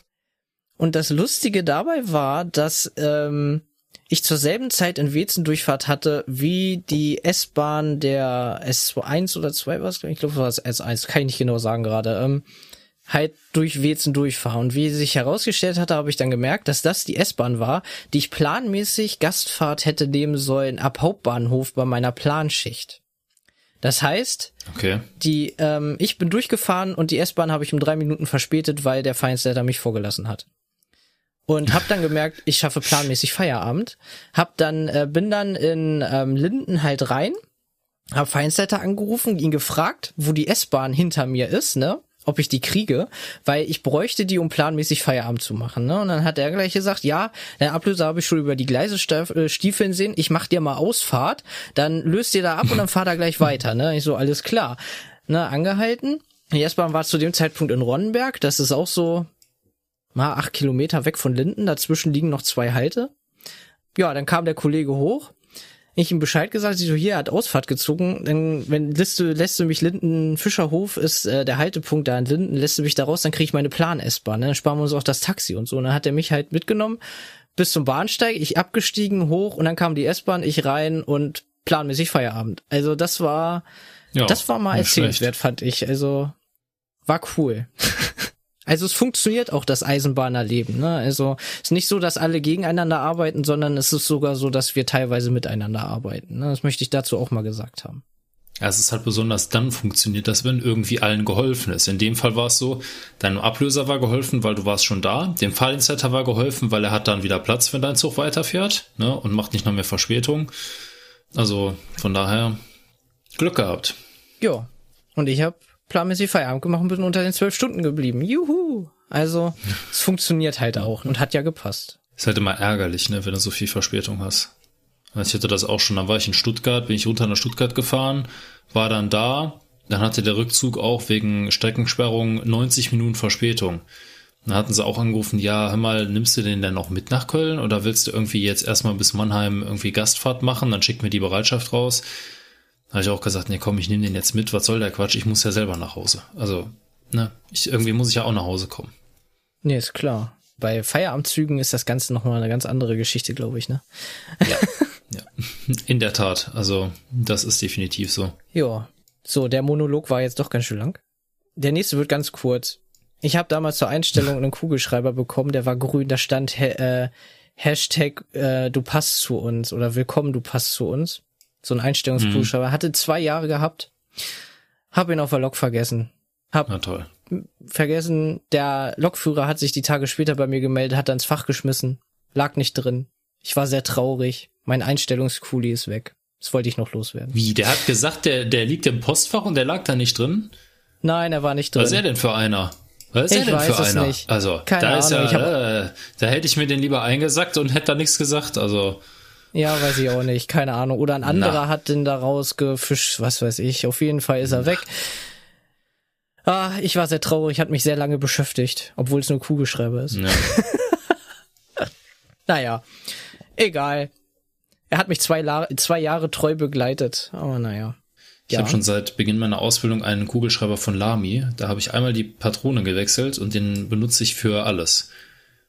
Da geht's mir, da würde mir das auch so gehen. Wenn ich den verliere, wäre schon blöd, weil das ist wirklich ein sehr, sehr guter Kugelschreiber. Ja, das glaube ich. Ich hätte nicht gedacht, dass irgendjemand von einem Kugelschreiber tatsächlich mal die Mine wechselt. Das war klar, also, ne, also von Das hätte allem, ich was man aber jetzt bei hätte dem sagen auch können, gemacht. war das klar. Ich, ich muss ihn da verteidigen. Ah. Ich hätte das bei dem auch gemacht, bei dem Kugelschreiber. Das ist so, das ist so eine, äh, das ist so eine, ähm, so ein Industriezweig, so Kugelschreiber-Ersatzminen, dass es die noch gibt, ne? Ja, das stimmt. Glaubt man ja. gar nicht, ne? Aber, ja. Beziehungsweise auch Normalerweise den, sind Kugelschreiber ja auch so äh, Wegwerfartikel, ne? Ja. also wie Feuerzeuge Ja. und so. Äh, also Ja. äh, zeig mir, zeig mir bitte fünf Menschen aus deinem näheren Bekanntenkreis, die ein Feuerzeug nachfüllen, Ich- wenn Mein man es Vater. nachfüllen kann. Ich- Mein Vater. Bei den meisten geht's nämlich gar nicht. Das ist nämlich Das stimmt, auch wieder so eine Sache. Aber das stimmt. Ich bin aber auch kein Raucher. Ich bin, äh, ich stelle mich da mal blöd an. Ich glaube, die Hälfte bei mir geht immer daneben. ja, okay. Ich bin, Oh. ich bin zwar Raucher, aber äh, ja, ich probiere das gar nicht mehr. Das ist einfach, naja. Ich habe ein Benzinfeuerzeug.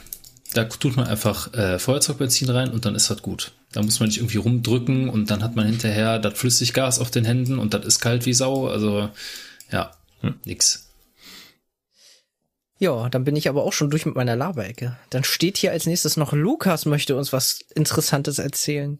Ja, ja. Ich hatte jetzt äh, die Tage, hatte ich Premiere mit dem 412 Siebenteiler. Ne, die Bahn hat ja jetzt noch ein paar neue Fahrzeuge angeschafft und den ICE 4 gibt's ja nicht nur als äh, zwölfteilige Variante und dann demnächst als 13-teilige Variante, also mit einem Wagen mehr, sondern den gibt's auch als Siebenteiler. Und dieser Siebenteiler lässt sich genauso kuppeln und äh, genauso fahren wie ein äh, 402. Und aus diesem Grund wird der auch oder wurde er auf einem Probebetrieb auf der ICE-Linie 10 bei uns eingesetzt. Und jetzt seit dem Fahrplanwechsel fahren schon einzelne Umläufe planmäßig mit dem siebenteiligen 412. Und das ist cool. Das muss ich echt sagen. Der fährt sich gut. Beim Kuppeln gibt's keine Probleme bisher. Null. Also weder irgendwie, äh, die können sich nicht voneinander trennen oder verstehen sich nicht beim Kuppeln oder so. Nichts. Also beifahren, alles fertig machen, abfahren und glücklich sein. Das ist wirklich super. Das klingt ja vielversprechend. In der Tat. Der Vorteil, den wir halt noch haben momentan, ähm, ich muss es jetzt noch nicht in Anspruch nehmen, aber es ist gut zu wissen, dass wir sie da haben. Wir haben noch Leute von Siemens am Start. Die stehen in Hamm, Westfalen, ähm, am Bahnsteig und äh, wir haben auch die Handynummer von denen. Falls was ist, können die direkt gucken, helfen und vor allen Dingen das Allerwichtigste, die können sich da aufschreiben, was da passiert ist, damit man entsprechend dann was verbessern kann. Software-Update oder was auch immer. Aber bisher habe ich auch von allen Kollegen gehört, die Delta-Schulung hatten und die das Ding jetzt tatsächlich mal im Planeinsatz in Hamm gekuppelt oder entkuppelt haben. Das ist, läuft alles störungsfrei. Also das funktioniert einfach und das ist wirklich super. Also wenn sich das über die Jahrzehnte, die dieser Zug ja noch vor sich hat, hoffentlich, hält, das wäre ein Traum. Weil ich meine, ich hatte jetzt auch erst einmal ein Problem mit einem 402, mit einer Doppeltraktion beim Entkuppeln. Ansonsten hatte ich auch nie Kuppelprobleme bei den Fahrzeugen, aber wäre natürlich schön, wenn es gar nicht erst dazu kommt. Ja, ja. Und klar, fahren tun die natürlich super, ne? Also sind deutlich äh, spurtstärker als der 402. Das heißt also, du kannst mit den Dingern auch gut Verspätung aufholen, weil die halt auch bei Nieselregen nicht rumjammern wie der 402, sondern halt vorangehen. Und Ja. das ist schon so dieses Triebzugkonzept mit den verteilten Antrieben über die Wagen. Das ist einfach, das ist, Ist schon das Bessere, ja. äh, das ist die Lösung. Ja, muss man halt einfach so sagen. Ja. Genau. das wollte ich erzählen. Das war's auch schon. Ja, Aufreger der Woche. Hat keiner was, außer ich anscheinend. Ja. Hey, ist Weihnachten, da kann man sich doch nicht über was aufregen, oder? Adventszeit. Nee, eben, oder? Alles bisschen besinnlich. besinnlich. Mal ein bisschen, ja, ist alles nicht so schlimm. Ach, fünf Stunden Verspätung. Ach, Leute, stellt euch nicht so an. Und Äh, gut, bei mir ist es kein Aufreger, aber eher ein Augenroller. Ähm, hatte Gastfahrt nach äh, Magdeburg, Sudenburg. Fahren wir mit dem IC normalerweise ja Richtung äh, Osten. Ich mache das dann immer so, ich fahre bis Braunschweig mit dem Doppelstock-IC, umsteig da dann in den RB, sage ich nicht, weil ich es gerade nicht weiß. Und ähm, der fährt ja dann Richtung Burg bei Magdeburg ab Braunschweig und heißt, ich stehe nicht in der Kälte. Normalerweise wäre Gastfahrt nach Helmstedt und da dann auf diesen RB warten. Aber dann stehst du halt zehn Minuten an der frischen Luft ohne irgendwas und kannst aber in Braunschweig die 15 Minuten, sage ich jetzt mal, schon im Zug sitzen und hast schon Sitzplatz und so. Ne? Und deswegen fahre ich immer nach Braunschweig, trag da schön in meinen Gastfahrausweis ein, bin ausgestiegen, gucke oben ran, steht aber RB irgendwas nach Königslutter und fährt eine Viertelstunde später ab. Und da habe ich gedacht so, was ist das denn? Also wieder umgedreht und wieder in den IC eingestiegen, um nach Helmstedt zu fahren. Ne? Wie sich dann rausstellte, gab es eine Gleisbaustelle unterwegs und deswegen verkehrte der RB halt nicht durchgehend. Und deswegen startete der dann erst nach äh, Burg in Helmstedt und die Ticketkontrolle kam dann natürlich, ich dann hier vorgezeigt, Gastfahrausweis und so, die meisten, aha, DBler, alles klar. Diesmal nicht. Er dann gleich, ja, hier aufklappen, mhm, gezeigt so, wollte gerade gehen, dreht sich um, sagt zu mir, ja, aber das stimmt was nicht. Ich so, ja, steht Braunschweig drin, ich weiß, ne. Ja, streichen, neu eintragen. Ich so, okay, gut, machen wir. Und dann kam er nur so vor wegen, ja, wenn wir jetzt hier alle kontrolliert werden, dann gibt das Ärger und so. Und mein Eindruck ist jetzt, hat er Ja. sich zu sehr aufgeregt darüber, dass Braunschweig und nicht Helmstedt drin stand oder, also mein Eindruck war es halt so vor wegen so ist, ja, alles klar, der Zug fuhr nicht durch wegen der Baustelle, kann man, passiert halt, ne, ist okay, fahr weiter oder so, ne. Aber sich dann da zu mokieren, dass ich dann da das noch streichen muss, neu eintragen und so weiter und so fort, also das fand ich äh, schon ein bisschen zu, weiß ich nicht. Bin ich da falsch Ob das eingestellt jetzt oder? hätte sein müssen, nee, also ich kenne das auch nur so, also die meisten äh, interessiert der Gastfahrausweis gar nicht, ne? Die meisten sagen schon, ja komm hier, ne, verhalt dich ruhig und dann, ne? Genau. Aber selbst wenn du da was in den Gastfahrausweis einträgst, dann gucken die meisten nur auf die Zugnummer, ja, passt, alles klar, ne? Und äh, du bist DB-Mitarbeiter. Ja, klar. Also, äh, who cares? Selbst wenn du jetzt mit dem Ding von Köln nach Dresden fährst und da einträgst Gastfahrt, ist unplausibel natürlich, aber ähm, wenn es so ist, dann ist das so, ne? Und da, es wäre jetzt was anderes, wenn du jetzt irgendwie mit, einem, mit einer Freifahrt irgendwie Quatsch machen würdest oder mit einem Regio-Ticket für, hier, für 50 Kilometer oder so. ja, da kann ich genau. das dann verstehen, wenn man dann sagt, hier, ne, pass mal auf, so und so, das geht halt nicht, ne? Aber bei einer Gastfahrt, du bist im Dienst. Also ich verstehe es mit diesem Gastfahrausweis eh nicht. Das ist doch Quatsch. Warum brauchen wir den überhaupt? Der gilt sowieso nur bei der Bahn. Bei den meisten Privaten gilt der Gastfahrausweis nicht. Also, ne, wenn du im Dienst bist, ja, ne? Ich weiß nicht, ich habe da halt gesessen, habe meine Augen gedreht und dachte mir, alles klar. Es war halt ein, ähm, man sagte mir auch schon, dass die Kontrolleure aus dem Osten, ich will jetzt nicht direkt Ossis sagen, habe ich jetzt aber, äh, dass die etwas griffiger sind als der Rest der Bu- Bundesrepublik, aber weiß ich nicht. Wenn ich so in den Süden fahre und so, da ist das alles total human. Aber Ja, also das, Da, das geht bei uns nicht. auch immer mal um so nach dem Motto, ja, die Berliner, die sind die schlimmsten und so weiter. Nee, das kannst du so auch nicht sagen. Das ist auch irgendwo ein bisschen unfair, meiner Meinung nach. Die, man muss halt auch bedenken, so wie halt Sebastian, ihren so Job, wie wir ne? gerade Sebastian fertig gemacht haben. Ja, genau.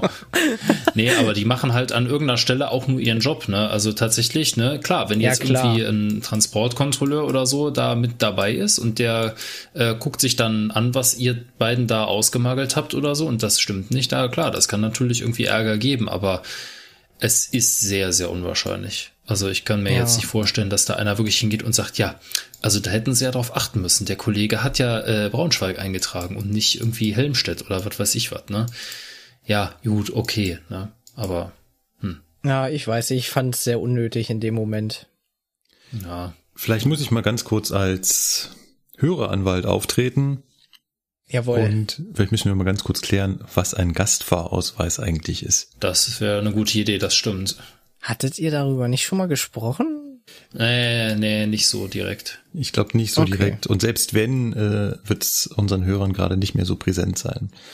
Vielleicht ist es nicht jedem bewusst, aber die meisten doch relativ klar, wenn ein Lokführer so eine Schicht fährt von A nach B und B über C und dann nach D und F und G und irgendwann bei Z ist er wieder zu Hause. Es kommt vor, dass wir die Züge nicht selber fahren als Lokführer, sondern als Fahrgast hinten mitfahren. Also zum Beispiel könnte das sein, ähm, ich fahre von München als Gastfahrt nach Nürnberg und übernehme dort erst einen Zug, der zum Beispiel wieder zurück nach München fährt oder der dort geteilt wird und ich nehme dort den zweiten Teil und der eine Kollege fährt den ersten Teil und ich den zweiten. Dementsprechend bin ich auf der Strecke als Fahrgast unterwegs und ein Fahrgast braucht eine Fahrkarte. Genau, und deswegen heißt das Ding nicht Fahrgastausweis, sondern Gastfahrausweis. Ne? Das ist logisch alles. Das ist auch so eine Begrifflichkeit. Es gibt zum Beispiel ganz oft äh, die Aussage auch von Kollegen, sie fahren Fahrgast. Ja. Das heißt, sie machen in der heutigen Ausdrucksweise eine Gastfahrt und äh, nehmen dann den Gastfahrausweis dafür her. Jetzt muss man ganz kurz mal in der Historie der Eisenbahn zurückgehen, denn so wie der Gastfahrausweis heute funktioniert, hat er damals nicht funktioniert.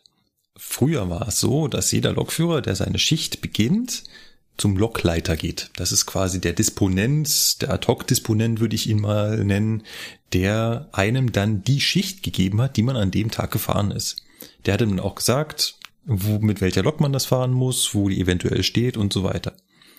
Und er hatte auch die Funktion, und jetzt kommen wir zu dem Gastfahrausweis, wenn innerhalb dieser Schicht, die ich da also fahren sollte, eine Gastfahrt drin gewesen wäre, dann hätte ich ihm jetzt meinen Gastfahrausweis zeigen können und dann hätte er mir für diese Gastfahrt da drauf dort einen Stempel reingemacht oder seine Unterschrift oder wie auch immer. Mhm. Und das wäre dann meine Fahrkarte für diese eine Gastfahrt gewesen. Das ist natürlich ein wahnsinniger Aufwand. Ich gebe euch beiden recht. Könnte da natürlich deutlich sinnvollere, einfache Varianten finden, aber hey, wenn die Deutschen was können, dann ist es Bürokratie. Was? Heute wird das Ganze natürlich etwas laxer gehandelt. Mittlerweile müssen nicht mehr jeder einzelne Zug hinten abgehakt werden, sondern wir müssen einfach in den Gastfahrausweis den Zug eintragen, den wir halt genommen haben. Heutzutage kriegst du, wenn du einen neuen Gastfahrausweis brauchst, kriegst du einen Blanko. Da sind schon alle Felder, wo Unterschrift und Stempel drin steht, sind schon gestempelt und unterschrieben. Und dann wird nur noch dein Name oben eingetragen. Bitte. Und jetzt sieh zu, dass du Land gewinnst. Genau. Hat immer noch dieselbe Funktion, aber halt nicht mehr dieselbe Bürokratie dahinter. Ja. Ja, Natürlich könnte man sagen, im Dienst darf ein Lokführer immer mit äh, seinem Konzernausweis, also natürlich haben wir eine Plastikkärtchen, die uns zugehörig zum Unternehmen äh, zeigen, mit jeder Eisenbahn der Deutschen Bahn fahren. Es ist natürlich ein hohes Missbrauchspotenzial und dann kommt auch noch das Finanzamt und das sagt, ähm, Leute, wenn ihr das aber nicht hundertprozentig sicherstellen könnt, dass wirklich die Leute das nur in ihrer Dienstzeit nutzen, dann müsst ihr das aber als geldwerten Vorteil versteuern. Hm. Hm. Was soll man sagen? Und ja, Sebastian, solche Leute gibt's. Es gibt Leute, die sind da extrem penibel. Ich weiß noch, ich bin ja ganz lange Regio für Augsburg gefahren, wohne aber selbst in München. Und da war es halt nicht unüblich, dass ich morgens von München nach Augsburg als Fahrgast Gast gefahren bin. Und zwar so regelmäßig und auch nicht ich alleine, sondern halt oft mehrere Kollegen oder immer ein Kollege, weil das halt ganz oft so war, dass ein Münchner Kollege halt in Augsburg angefangen hat, dass man sich gespart hat, diesen Gastfahrausweis auszufüllen. Und das war. Ja, hast du morgens schon so eine Fahrgemeinschaft? So, ach, bist du auch wieder hier, ja. Das, das, das war halt, das war halt akzeptiert. Jeder, also vor allem im ersten ICE war klar, da saßen halt irgendwie fünf Eisenbahner drin und zehn Fahrgäste. Und da hat man natürlich keinen Gastfahrausweis ausgefüllt. Den wollte auch nie jemand sehen. Man, erstens saß man sowieso in Uniform da. Damals hatten wir noch alle Uniformen, mussten die auch tragen. Mhm. Und äh, zweitens hat man sich auch sehr schnell als Eisenbahner zu erkennen gegeben. Und zwar halt auch immer dieselbe Strecke mit immer demselben Zug. Der Gastfahrausweis hätte relativ monoton äh, ausgesehen. Aber ja. ihr werdet es nicht glauben, irgendwann stand halt ein Schaffner vor mir, der dann den Gastfahrausweis sehen wollte. Und dann ich gesagt, okay, klar, kein Thema, fülle ich aus. Ja, aber bitte beim nächsten Mal äh, schon vorher ausgefüllt, ne? Ja, stimmt. Das ist nämlich auch so eine Sache. Eigentlich ist der Vorfahrtantritt auszufüllen. Ja, ja toll. Ja, eigentlich, ne? Hm. Ja, gut, Kollege, du hast recht. Ist, ist, ist ja in Ordnung. Ich, da diskutiere ich auch nicht. Ich, Ja. ich stelle mich jetzt nicht vor ihn hin oder so, Alter, was willst denn du von mir? Hey. Nee, das wäre auch, das wäre auch dumm. Das ist- also dann noch oh, oh, anzufangen zu dann- diskutieren, machen auch dann- einige, aber das ist Dann geht's in du Hose. Dann kürzere, geht's weil- richtig in die Hose. Ja. Ja, weil das würde ich auch einfach nicht machen, weil ne, wenn ich nicht im Recht bin, dann Ja, habe ich meinen halt Mund ich- zu halten genau. und äh, mit dem Kopf zu nicken und zu sagen, ja, mache ich nächstes Mal, danke. Klar, hätte ich jetzt sagen Tschüss, können, 99,9 Prozent deiner Kollegen gehen hier nicken dran vorbei, Ja. grüßen und fragen, ob ich noch einen Kaffee will. Ja, gut. ja. Von daher ist absolut in Ordnung. Und solche Menschen gibt's halt und muss man auch respektieren. Von daher Ah ja, so ist es. haben wir uns genug aufgeregt. Ja, jetzt War war das jetzt Aufregen? Also es war eher. so, das heißt, wir sind mit dem Aufreger der Woche durch. Dann kommen wir direkt zum Hauptthema. Und das ist die Reihe der Tyristoren Teil 2. Markus, du hast da was vorbereitet, hast du erzählt. Hallo Johannes. Hallo Markus. Schön, dich wieder dabei zu haben. Wie versprochen, Folge 2 zum Thema Thyristor. In der letzten Folge haben wir schon darüber geredet, was ein Thyristor ist. Wir haben ihn quasi als eine schaltbare Diode besprochen, den man zünden muss, damit man ihn leitfähig macht. Wir haben ihn verglichen mit einem Schieber in einer Wasserleitung, den ich mit dieser Zündung herausziehen kann, aber dann, solange das Wasser läuft, ihn nicht wieder zurückkriege, weil ich nicht gegen diesen Wasserstrom ankomme. Erst wenn der Wasserstrom versiegt, kann ich den Schieber wieder schließen. Und es war eine einfache Methode, hohe Ströme bei hoher Spannung zu schalten. Im Übrigen haben wir eine lustige Zuschrift von einem äh, Hörer bekommen, der das mit einer Kneipentür verglichen hat. Hat man die Kneipentür erstmal aufgemacht, kommt der ganze Strom an Menschen herein. Du kriegst die natürlich nicht wieder zu, bevor dieser Strom an Menschen nicht nachlässt. Und danach geht die Tür wieder zu. Eine Vor-Corona-Kneipe. Okay. Ein offensichtlich vor Corona-Kneipe. genau. Aber am Ende der Folge hast du uns versprochen, du würdest uns erklären, wie man den Thyristor eingesetzt hat, bevor es eigentlich um Drehstromfahrzeuge ging. Denn wir erinnern uns, eigentlich wollten wir den Thyristor ja erklären, weil der halt in unseren Drehstromfahrzeugen verbaut war. Und jetzt meintest du, den hat man auch schon in Altbaufahrzeugen verwendet. Wozu zum Teufel? Genau, dazu muss man sich äh, überlegen, wie so eine klassische E-Lok funktioniert. Ihr hattet da mal eine Folge dazu gemacht. Ich habe gelernt, es war Folge 9. Altbaustrom. Sehr geiler Titel. Genau. Und zwar ähm, hat so eine Lok einen Transformator, einen großen Transformator und in Wirklichkeit hat sie eigentlich zwei Transformatoren. Nämlich einen Hochspannungstransformator und einen Niederspannungstransformator. Wobei der Hochspannungstransformator ein Spartransformator ist, spielt aber für die Erklärung keine Rolle. Und wie steuert man so eine Lok? Man kann sie nur über die Spannung steuern, die am Fahrmotor ankommt. Und das funktioniert im Prinzip genauso, wie man das von so einer Modellbahn kennt. Da hat man so einen Drehregler an dem Modellbahntrafo, der auch nichts anderes macht, als die Spannung an der Sekundärseite, also quasi an den Fahrmotoren zu steuern. Nur leider geht's bei so hohen Strömen nicht mehr so einfach wie bei der Modellbahn. Da ist das einfach so ein Schleifer, der da über die Trafo-Wicklungen rübergeht. Das funktioniert nicht, aber das Prinzip ist das gleiche. Man ändert das Übersetzungsverhältnis des Trafos und zwar das dessen auf der Hochspannungsseite, weil da mehr Spannung ist und entsprechend hohe Spannung heißt immer weniger Strom und weniger Strom lässt sich irgendwie leichter schalten. Und wenn man das Verhältnis dort dann gewählt hat, kommt dahinter ein weiterer Transformator, der aus dieser schon niedrigeren Spannung dann eine Spannung macht, die für die Fahrmotoren verträglich ist. Da hat man so um die 400 Volt dann am Fahrmotor. Wie funktioniert das jetzt? Das nennt sich für die Primärseite Laststufenschalter. Da gibt es einen ganz tollen Wikipedia-Artikel dazu, der heißt Stufenschalter für Leistungstransformatoren. Und da gibt es eine ganz tolle Animation, die das zeigt. Versuche das mal wörtlich wiederzugeben.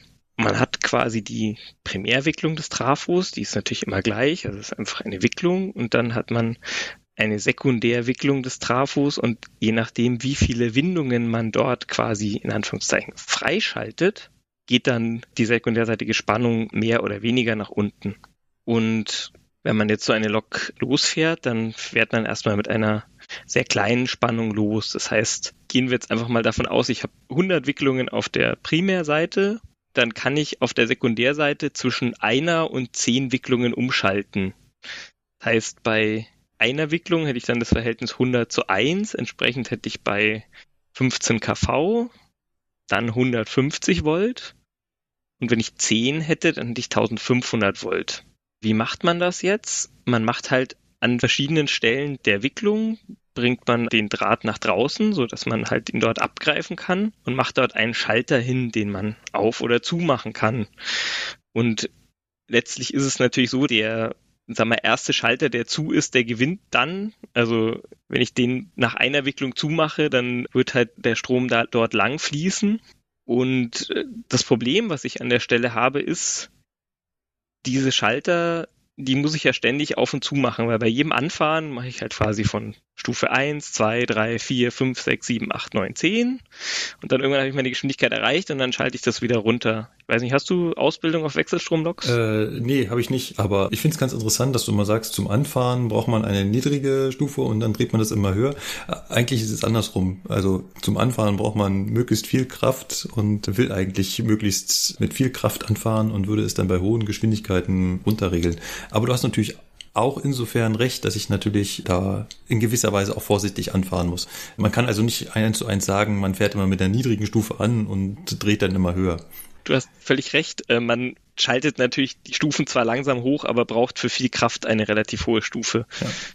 Wo ich jetzt noch so ein bisschen hadere, du hast gesagt, ähm, wir haben zwei Trafos drin und wir sind jetzt quasi beim ersten Trafo, ne? Wir sind immer beim ersten Trafo weil wir dort niedrigeren Strom, äh, ja, mehr Spannung haben, niedrigeren Strom. Man könnte das ganze System eigentlich auch mit, also rein theoretisch, nur von der Theorie her, könnte man das ganze System auch nur mit einem Trafo machen.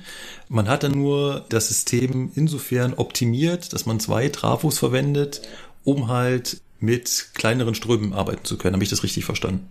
Korrekt. Man hat das auch bei einer Lok bei der Baureihe 141 mit einem Trafo gemacht, weil es dort sehr günstig sein sollte. Also ich bin mit diesen Loks noch zur Schule gefahren, ich bin jetzt nicht so alt, aber das hört man daraus, dass die knallen. Also da knallt jedes Schalten, weil halt da unglaublich viel Strom geschaltet wird. Mhm, mh. Also jedes, jedes Aufschalten des Schaltwerks, es wird da mit einem sehr lauten Knall äh, quittiert. Genau. Und jetzt, genau, jetzt bist du, jetzt hast du gerade schon den Begriff des Schaltwerks benutzt. Also unsere Hörer der Folge 9 Altbaustrom wissen natürlich jetzt schon, was damit anzufangen. Aber genau dieses Schaltwerk ist, sind quasi diese vielen Schalter, die ich auf und zu mache, um jeweils diese Anzapfung am Trafo zu wählen. Das sind also nicht einzelne Schalter, die immer auf und zu gehen, sondern ich habe ein, ja, ein Schaltwerk. Und das Problem, was du jetzt schon angedeutet hast, ist, dass diese im ja im Betrieb, das heißt während der Motor Leistung zieht, die ganze Zeit halt schalten können muss. Das heißt, während ich losfahre, schaltet das Schaltwerk immer weiter nach oben zum Beispiel. Und jetzt will ich ja ständig Zugkraft haben. Das heißt, ich kann nicht immer wieder den Motor ausschalten, eine Zugkraft, also eine Stufe höher schalten, dann irgendwie wieder. Also dieses Problem, das müssen wir jetzt irgendwie klären, ne? Genau. Das ist genau der Punkt. Ich will natürlich irgendwie einigermaßen stufenlos weiterschalten können. Und deshalb mache ich quasi immer bei der nächsten Stufe erstmal den nächsten Schalter zu, dann sind quasi zwei zu in Anführungszeichen mhm. und dann schalte ich zwischen den zwei Schaltern mit so einem Wahlschalter um. Das macht man ganz geschickt, weil man immer die geraden und die ungeraden äh, Schalter des Schaltwerks verbunden hat. Also quasi 1, 3, 5, 7 sind an einer Leitung und 2, 4, 6, 8 sind an der anderen Leitung. Mhm. Wenn ich jetzt von 1 auf 2 schalten will, dann kann ich quasi 1 und 2 zumachen. Der Strom fließt erstmal noch über 1 und dann schalte ich quasi von der linken Seite zum Beispiel, wo jetzt 1, 3, 5, 7 sind, auf die rechte Seite, wo 2, 4, 6, 8 sind, um. Mhm. Und das mache ich nicht knall umschalten, sondern dann hat man normalerweise so einen, einen Schieber, der quasi diese beiden Seiten verbindet und zwar erstmal über einen kleinen Widerstand, damit da auch nicht irgendwie sprunghaft anfängt Strom zu fließen, bis der irgendwann ganz auf der anderen Seite ist und quasi dann nur noch auf der dann linken Seite den Kontakt herstellt. Und damit stellt man sicher, dass die einzelnen Schalter in diesem Schaltwerk, die schalten immer ohne Strom. Weil den mache ich ja zu, wo noch kein Strom fließt. Und nur dieser große Umschalter zwischen der, der rechten und linken Seite, der muss unter Strom schalten. Das heißt, der verschleißt entsprechend schnell. Okay, um das jetzt nochmal, damit ich das verstehe. Wenn ich jetzt das Schaltwerk nach oben laufen lasse, irgendwann bin ich in Schaltstufe 1, dann läuft über Schaltstufe 1 der Strom. Jetzt will ich weiter nach oben, das heißt, ich lasse das Schaltwerk weiter nach oben laufen. Dann habe ich quasi einen zweiten Zeiger, nenne ich es jetzt mal, der bei Schaltstufe, der jetzt auf Schaltstufe 2 läuft, während Schaltstufe 1 immer noch aktiviert bleibt. Korrekt. Und Schaltstufe 2 ist jetzt quasi gleichzeitig eingeschaltet. Genau. Was ich jetzt mache, ist zwischen der Schiene gerade ungerade, muss ich jetzt umschalten. Also ich muss halt den Stromfluss von 1 auf 2 umschalten. Und dieser Umschalter muss natürlich relativ groß und massiv sein, weil er schaltet jetzt die großen Ströme, weil auf 2 konnte ich ohne Probleme schalten, weil der, dieser Zeiger war ja, ist ja noch nicht verbunden mit meinem Motor, da kann ja noch kein Strom lang fließen. So, und jetzt dieser, dieser Schaltprozess, hohen Strom schalten, der ist jetzt relativ aufwendig, weil Stichwort Lichtbogenbildung, ne? Genau, Stichwort Lichtbogenbildung Warum? So ein Motor sind ja in der Regel äh, gewickelte Spulen und eine Spule hatten wir, glaube ich, letztes Mal kurz angeschnitten. Kann man sich ein bisschen vorstellen wie so ein Schwungrad. Die lädt man quasi einmal, wenn Strom fließt, lädt man die auf, dann dreht sich das Schwungrad ganz schnell. Und wenn man jetzt einfach den Schalter aufmacht, dann will sich das Schwungrad aber weiter drehen. Und weil es aber nicht so richtig kann, weil man ihm ja irgendwie so den Saft abgedreht hat, führt es dazu, dass die Spannung sehr, sehr hoch wird, bis die Spannung eben so hoch wird, dass quasi ein, ein Blitz zwischen den beiden eigentlich geöffneten Kontakten entsteht.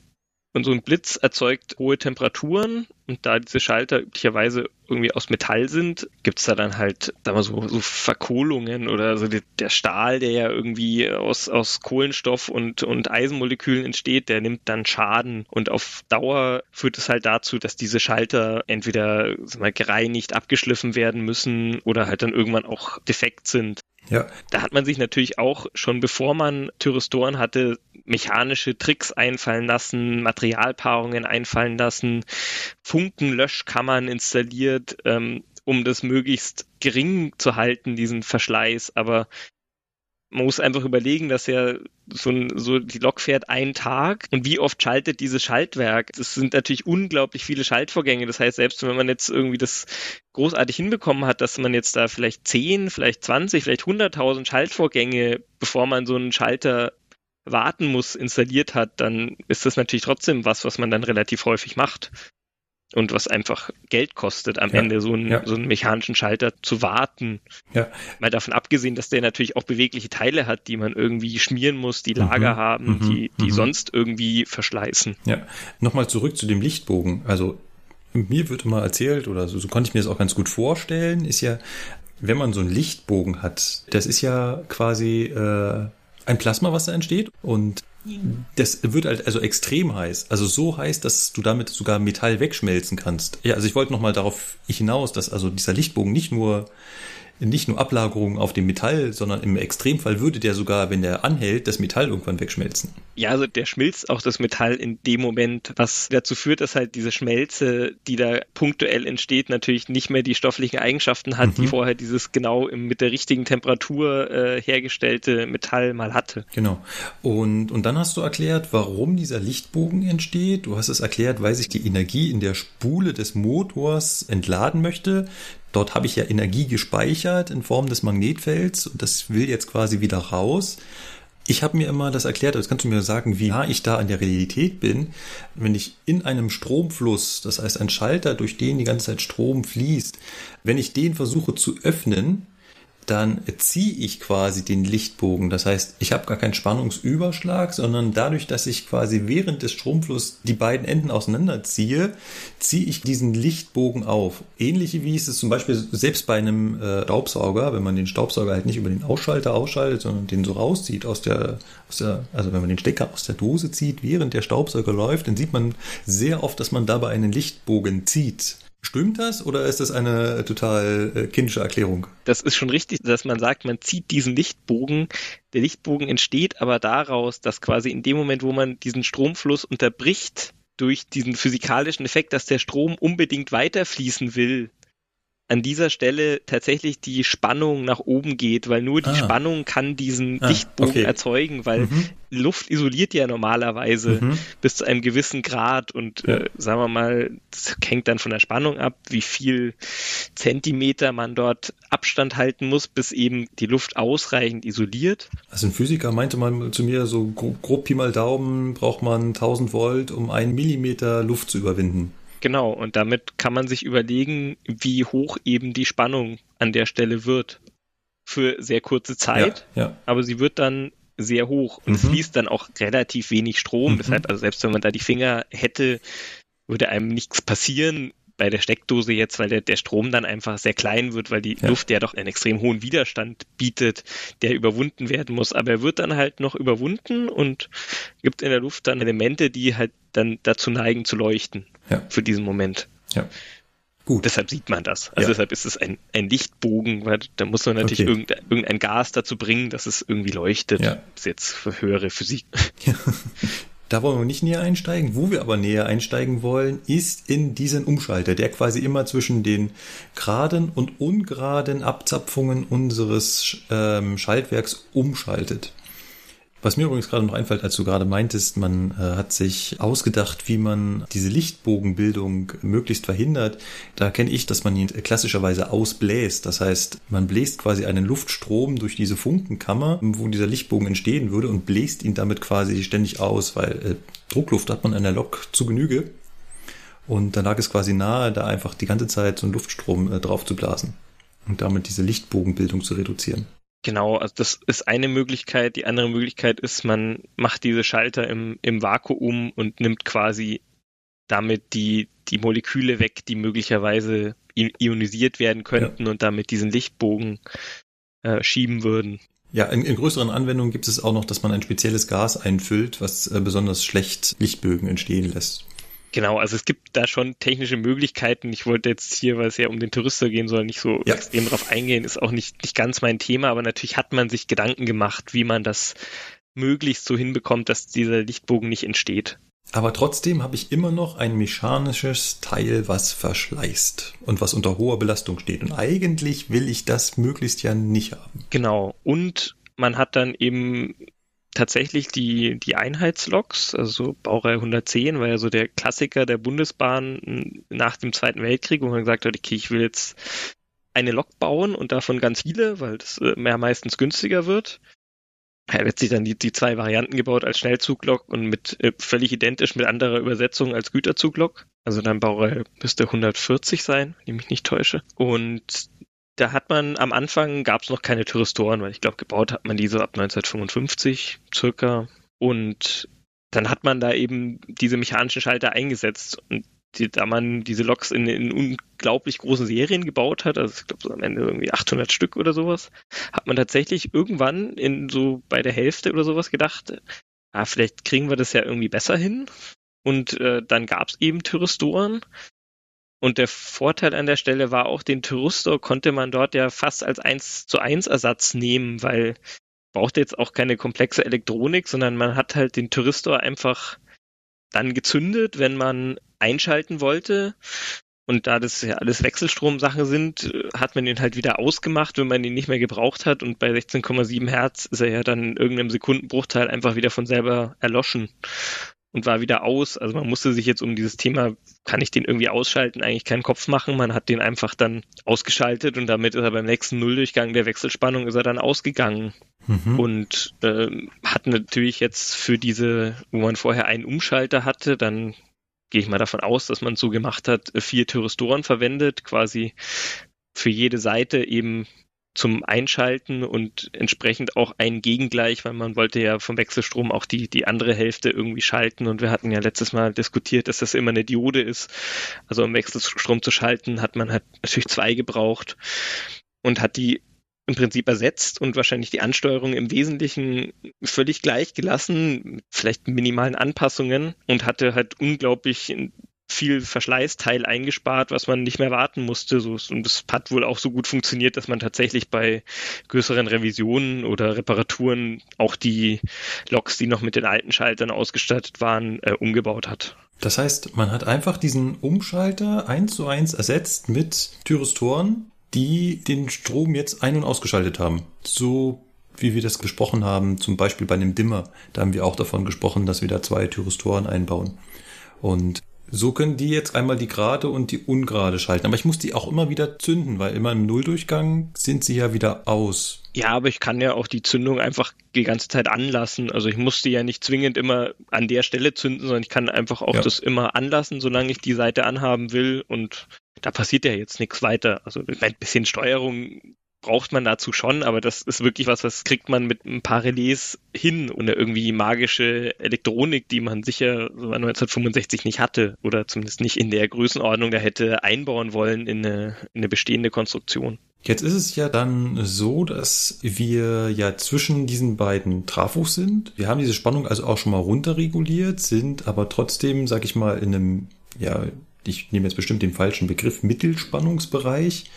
Das heißt, wir sind auch in einem Bereich, den der Thyristor sehr gut schalten kann. Genau, also Mittelspannung ist korrekt. Es ist Mittelspannungsbereich und man hatte vielleicht aus Glück oder aus anderen Beweggründen tatsächlich auch da so irgendwas zwischen 1 und 2 Kilovolt gewählt, also was man mit dem Thyristor wirklich gut schalten kann. Und deshalb war dieser 1 zu 1 Ersatz problemlos möglich. Sehr gut. Man kann jetzt sagen, eine Baureihe 110, Baureihe 111, die ist schon mit Thyristortechnik gefahren. Genau. Man hatte auch, also alles, was danach kam, was Wechselstromloks anging, 111, 103, 151, die sind alle mit diesen Thyristor-basierten Schaltwerken dann unterwegs gewesen. Und das war an sich ja auch äh, schon ganz schick, das so zu machen. Man hat nur natürlich irgendwann gedacht, vielleicht kriege ich das auch noch, auch noch besser hin, weil das Problem, was ich jetzt habe, ist natürlich, ich kann ja trotzdem nur in Stufen fahren. Also ich kann ja meinen Drehmoment, meine Zugkraft nicht stufenlos regeln, sondern ich kann das hier nur in den, meistens haben die irgendwie 28, 30 Stufen gehabt, diese Transformatoren. Und in denen kann ich das halt regeln. Und das wurde dann so ein bisschen zum Problem, als man bei der Baureihe 103 angefangen hat. Man könnte ja mit automatischer Verbremssteuerung fahren, also auf, auf LZB-Strecken wo einem ja quasi die, die Technik dann genau vorgegeben hätte, okay, jetzt kannst du 200 kmh fahren. Und dann hat man das halt versucht mit so einem Schaltwerk zu machen und ist da dann letztlich dahingehend gescheitert, dass diese Automatik natürlich ständig zwischen zwei Zugkraftstufen hin und her gesprungen ist, weil sie natürlich nie genau die richtige gefunden hat. Also ist halt mal 201 gefahren und mal 199 und hat dann ständig da hin und her geschaltet, was natürlich zwar den Touristor nicht verschlissen hat, aber die ganzen anderen Schaltwerksbauteile natürlich trotzdem belastet hat und man dann einfach sehr schnell äh, bundesbahnmäßig natürlich per Weisung äh, verboten hat, damit zu fahren. Äh, weil ein äh, Lokführer ist natürlich dann doch wesentlich schlauer, der fährt natürlich nicht so, sondern der wartet dann halt, bis das Fahrzeug, was weiß ich, bei 193 ist und dann schaltet er wieder eine hoch. Gut, bei 200 wird er dann erstmal wieder abschalten, aber der wird natürlich nicht hektisch da an seinem Rad hin und her drehen, da wird er ja selber wahnsinnig, das macht er natürlich nicht. Aber das war natürlich irgendwo nicht, nicht so richtig zufriedenstellend, weil man hätte das natürlich gerne gemacht. Man wollte ja irgendwie da, da mehr hinkriegen. Dazu ist es bei der Bundesbahn nie gekommen. Aber die äh, Reichsbahn ist an der Stelle ähm, weitergekommen. Die hat nämlich dann bei der Baureihe 143 oder damals hieß die 212, 243, je nachdem, gedacht, da geht doch noch was. Und hat dann gesagt, okay, wie können wir denn zwischen diesen zwei Stufen irgendwie noch das anpassen? Und da kommen wir jetzt zu dem, wo wir letztes Mal über Dimmer gesprochen hatten. Mhm. Die haben dann nämlich gesagt, naja, wir könnten ja die, die untere Stufe, die lassen wir einfach an, da lassen wir den Touristor an. Und die obere Stufe, die schalten wir nicht die ganze Zeit an, sondern da machen wir einfach nur einen Teil von dieser Sinusschwingung an. Also wir schneiden diesen Sinus an, nennen das Phasenanschnittsteuerung und quasi während der obere Thyristor auch gezündet war, war die Spannung natürlich äh, einen Ticken höher und je nachdem in in welchem Moment dieser Sinuskurve man das gemacht hat, konnte man dann eben zwischen Null, also genau die Spannung der unteren Wicklung, bis man lässt voll an, also quasi als wie hätte ich die obere Wicklung eingeschaltet, die Spannung am Fahrmotor steuern und damit quasi stufenlos zwischen den Fahrstufen noch hin und her regeln, ohne dass man das Problem hatte, dass man zu unsinusförmigen Strom aus der Oberleitung gezogen hätte, weil man könnte ja jetzt sagen, na, warum dann diese ganze Schaltwerksaktion? Ich hätte doch auch einfach dann nur diesen Touristor nehmen können und dann halt bei großen Zugkraftanforderungen hätte ich halt spät gezündet und bei kleinen hätte ich ganz früh gezündet. Es führt aber dazu, dass wenn man sich da auf der anderen Seite so ein, so ein Kraftwerk vorstellt mit so einem Generator, der ja rotiert, der kriegt das ja dann irgendwo mit. Und tatsächlich würde der dann so in gewisser Weise unruhig laufen. Natürlich sind die so schwer, dass man das wahrscheinlich kaum mitbekommt, aber tatsächlich äh, führt es zu, zu Belastungen in diesem ganzen Stromversorgungsapparat. Deshalb macht man das ungern oder beziehungsweise Stromversorger mögen das gar nicht, wenn man das zu exzessiv betreibt. Aber dadurch, dass man das eben nur zwischen diesen zwei Stufen gemacht hat, ist dieses Problem wesentlich kleiner. Wir haben also jetzt eine Kombination aus einem Stufenschaltwerk, so wie wir es gerade erklärt haben, und so ein bisschen einen Dimmer, den ich eingebaut habe. Und äh, also wie ein Dimmer funktioniert mit dieser Phasenanschnittsteuerung, das haben wir schon in der letzten Folge erklärt. Von daher kann ich nur noch mal auf die Folge 37 äh, verweisen, wo wir uns das schon mal angeschaut haben. So, jetzt muss ich nur noch mal ganz genau nachfragen, wo wir jetzt diesen diesen Dimmer einbauen. Wir haben ja gerade gesagt, wir haben bei Baureihe 110, 111 diese vier Thyristoren eingebaut, die jetzt quasi diesen Wechsel durchführen zwischen meinen geraden und ungeraden Schaltstufen. Also jedes Mal, wenn ich von einer geraden zu einer ungeraden Schaltstufe hochgehe, läuft erst mein Schaltwerk, schaltet damit spannungsfrei. Jetzt schaltet mein Umschalter um äh, von gerade auf ungerade und jetzt kann mein gerades Schaltwert quasi einen wieder nach oben laufen. Und dieses gerade ungerade, das meintest du mit der hohen und niedrigen Stufe, die du gesagt hast. Genau. Das heißt, der zweite Teil meines Schaltwerkes steht auf zwei, der erste Teil meines Schaltwerks steht auf eins. Und jetzt schalte ich quasi nicht vollständig auf die zweite Stufe, sondern nur teilweise. Und jetzt hast du mich an diesem Punkt verloren, wie dieses teilweise funktioniert. Letztlich lasse ich den Thyristor von der Stufe 1, den lasse ich erstmal komplett an. Mhm. Habe mein Schaltwerk so geschaltet, dass Stufe 1 und 2 dort erstmal an sind. Mhm und den Thyristor, beziehungsweise jeweils die, die beiden Thyristoren mhm. von der Stufe 2, ja. die schalte ich eben nur einen, einen Teil der Zeit jeweils an. Also immer nur einen, einen Teil meiner Sinusschwingung schalte ich den an. Während der von der 1, der ist immer an. Und nur für diesen Bruchteil, wo ich den Zweier anschalte, gebe ich quasi die Spannung auf das Niveau von der zweiten Stufe. Und so ein Fahrmotor ist natürlich träge. Das heißt, der sieht jetzt da keinen Sprung in der Spannung, sondern für den ist es nur so ein Durchschnittswert aus diesen beiden, die der verarbeitet und verhält sich so, als hätte man den Durchschnittswert zwischen dem Schaltwerk Stufe 1 und dem Schaltwerk Stufe 2. Schalte ich den, die beiden Thyristoren von Stufe 1 in dem Moment aus? Oder kann ich die anlassen, weil der Strom halt so fließt, dass er immer über die höhere Anzahl der Wicklungen läuft? Den kann ich anlassen, weil der Strom immer über die, über die höhere fließt. Ah, und bei der höheren Wicklung, da schneide ich mir jetzt die Scheiben von der Sinuskurve ab, die ich haben will. Und wenn ich das jetzt bei Stufe 2 gemacht habe und Stufe 2 ich vollständig ausnutze, dann komme ich jetzt in den Punkt, jetzt brauche ich Stufe 3. Das heißt, ich hebe meinen ungeraden Teil des Schaltwerks auf Stufe 3 und fange jetzt an, die beiden Thyristoren langsam Stück für Stück die Phase dazuzunehmen. Genau, ich muss dann natürlich, bevor ich auf der ungeraden Seite umschalte, mache ich dann natürlich, wenn ich 100% auf der Stufe 2 bin, die andere Seite aus, mhm. damit ich dann lastfrei auf die Stufe 3 schalten kann mhm. und dann beginnt genau. das Spiel von neuem. Ja, das ist ja cool.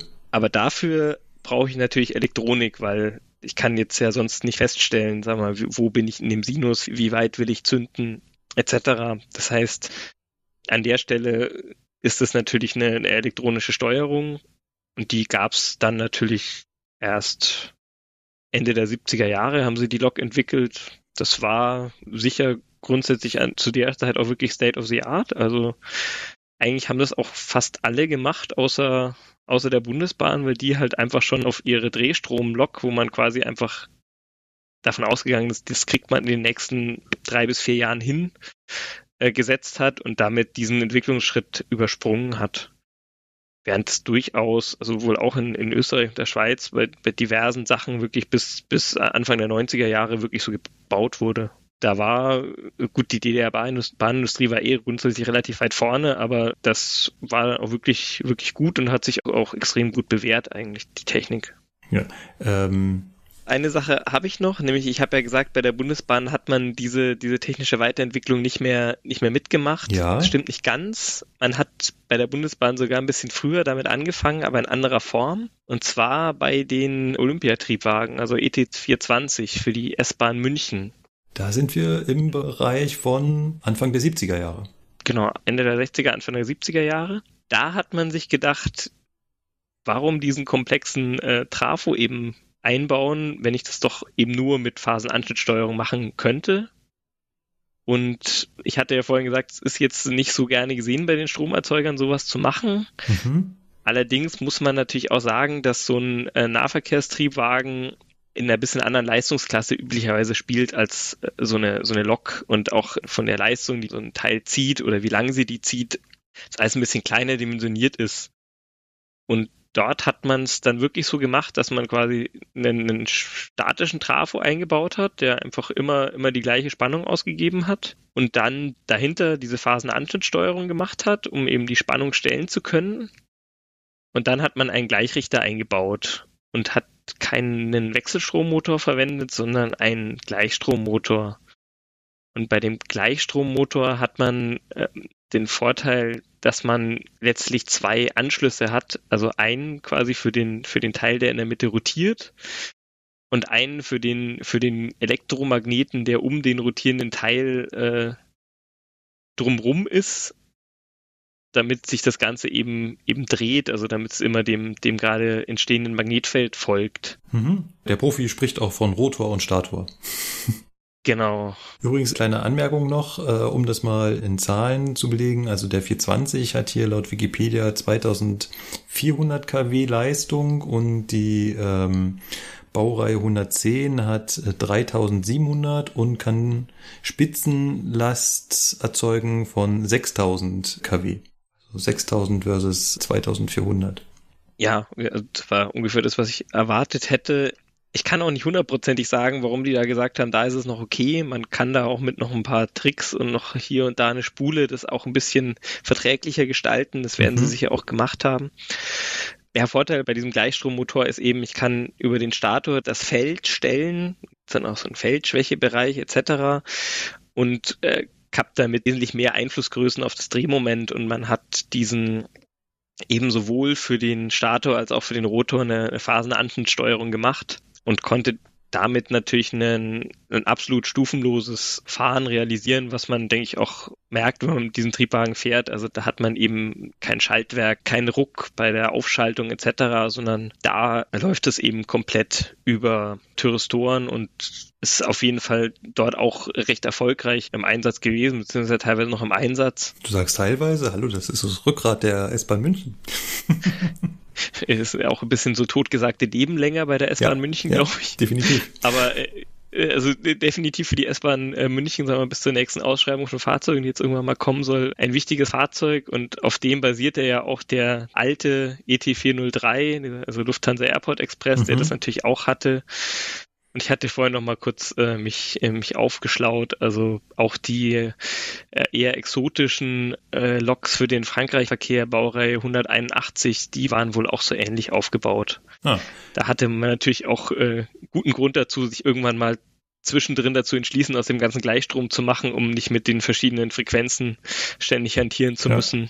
Ähm, wo du gerade sagst, Gleichstrom, genau, ich kenne das beim 420, ich habe keine Ausbildung auf ihm, aber das, was man halt so mitbekommt, dass ähm, dort Mischstrommotoren eingebaut waren. Das heißt, Mischstrom bezeichnet man als eine Mischung aus Gleichstrom und Wechselstrom. Im Prinzip ist es nichts anderes als pulsierender Gleichstrom. Ich habe es immer so verstanden, ich glaube, das kommt ihm relativ nah, dass man den Motor damit füttern kann, dass man ähm, ja, die, die untere Sinus-Halbkurve nach oben geklappt hat, quasi ohne ihn zu glätten. Genau, also ja, Gleichstrom ist, ist übertrieben an der Stelle, da hast du völlig recht. Man hat äh, natürlich nur die, den letztlich über, über eine Diodenbrücke oder die Thyristoren machen das ja in gewisser Weise ohnehin. Ja. Äh, die untere Welle nach oben geklappt. Also man hat so einen, so einen welligen äh, Wechselstrom, der halt aber immer, immer auf der oberen Seite bleibt. Das ist aber für so einen Motor äh, erstmal völlig ausreichend. Gut. Das war Folge zwei.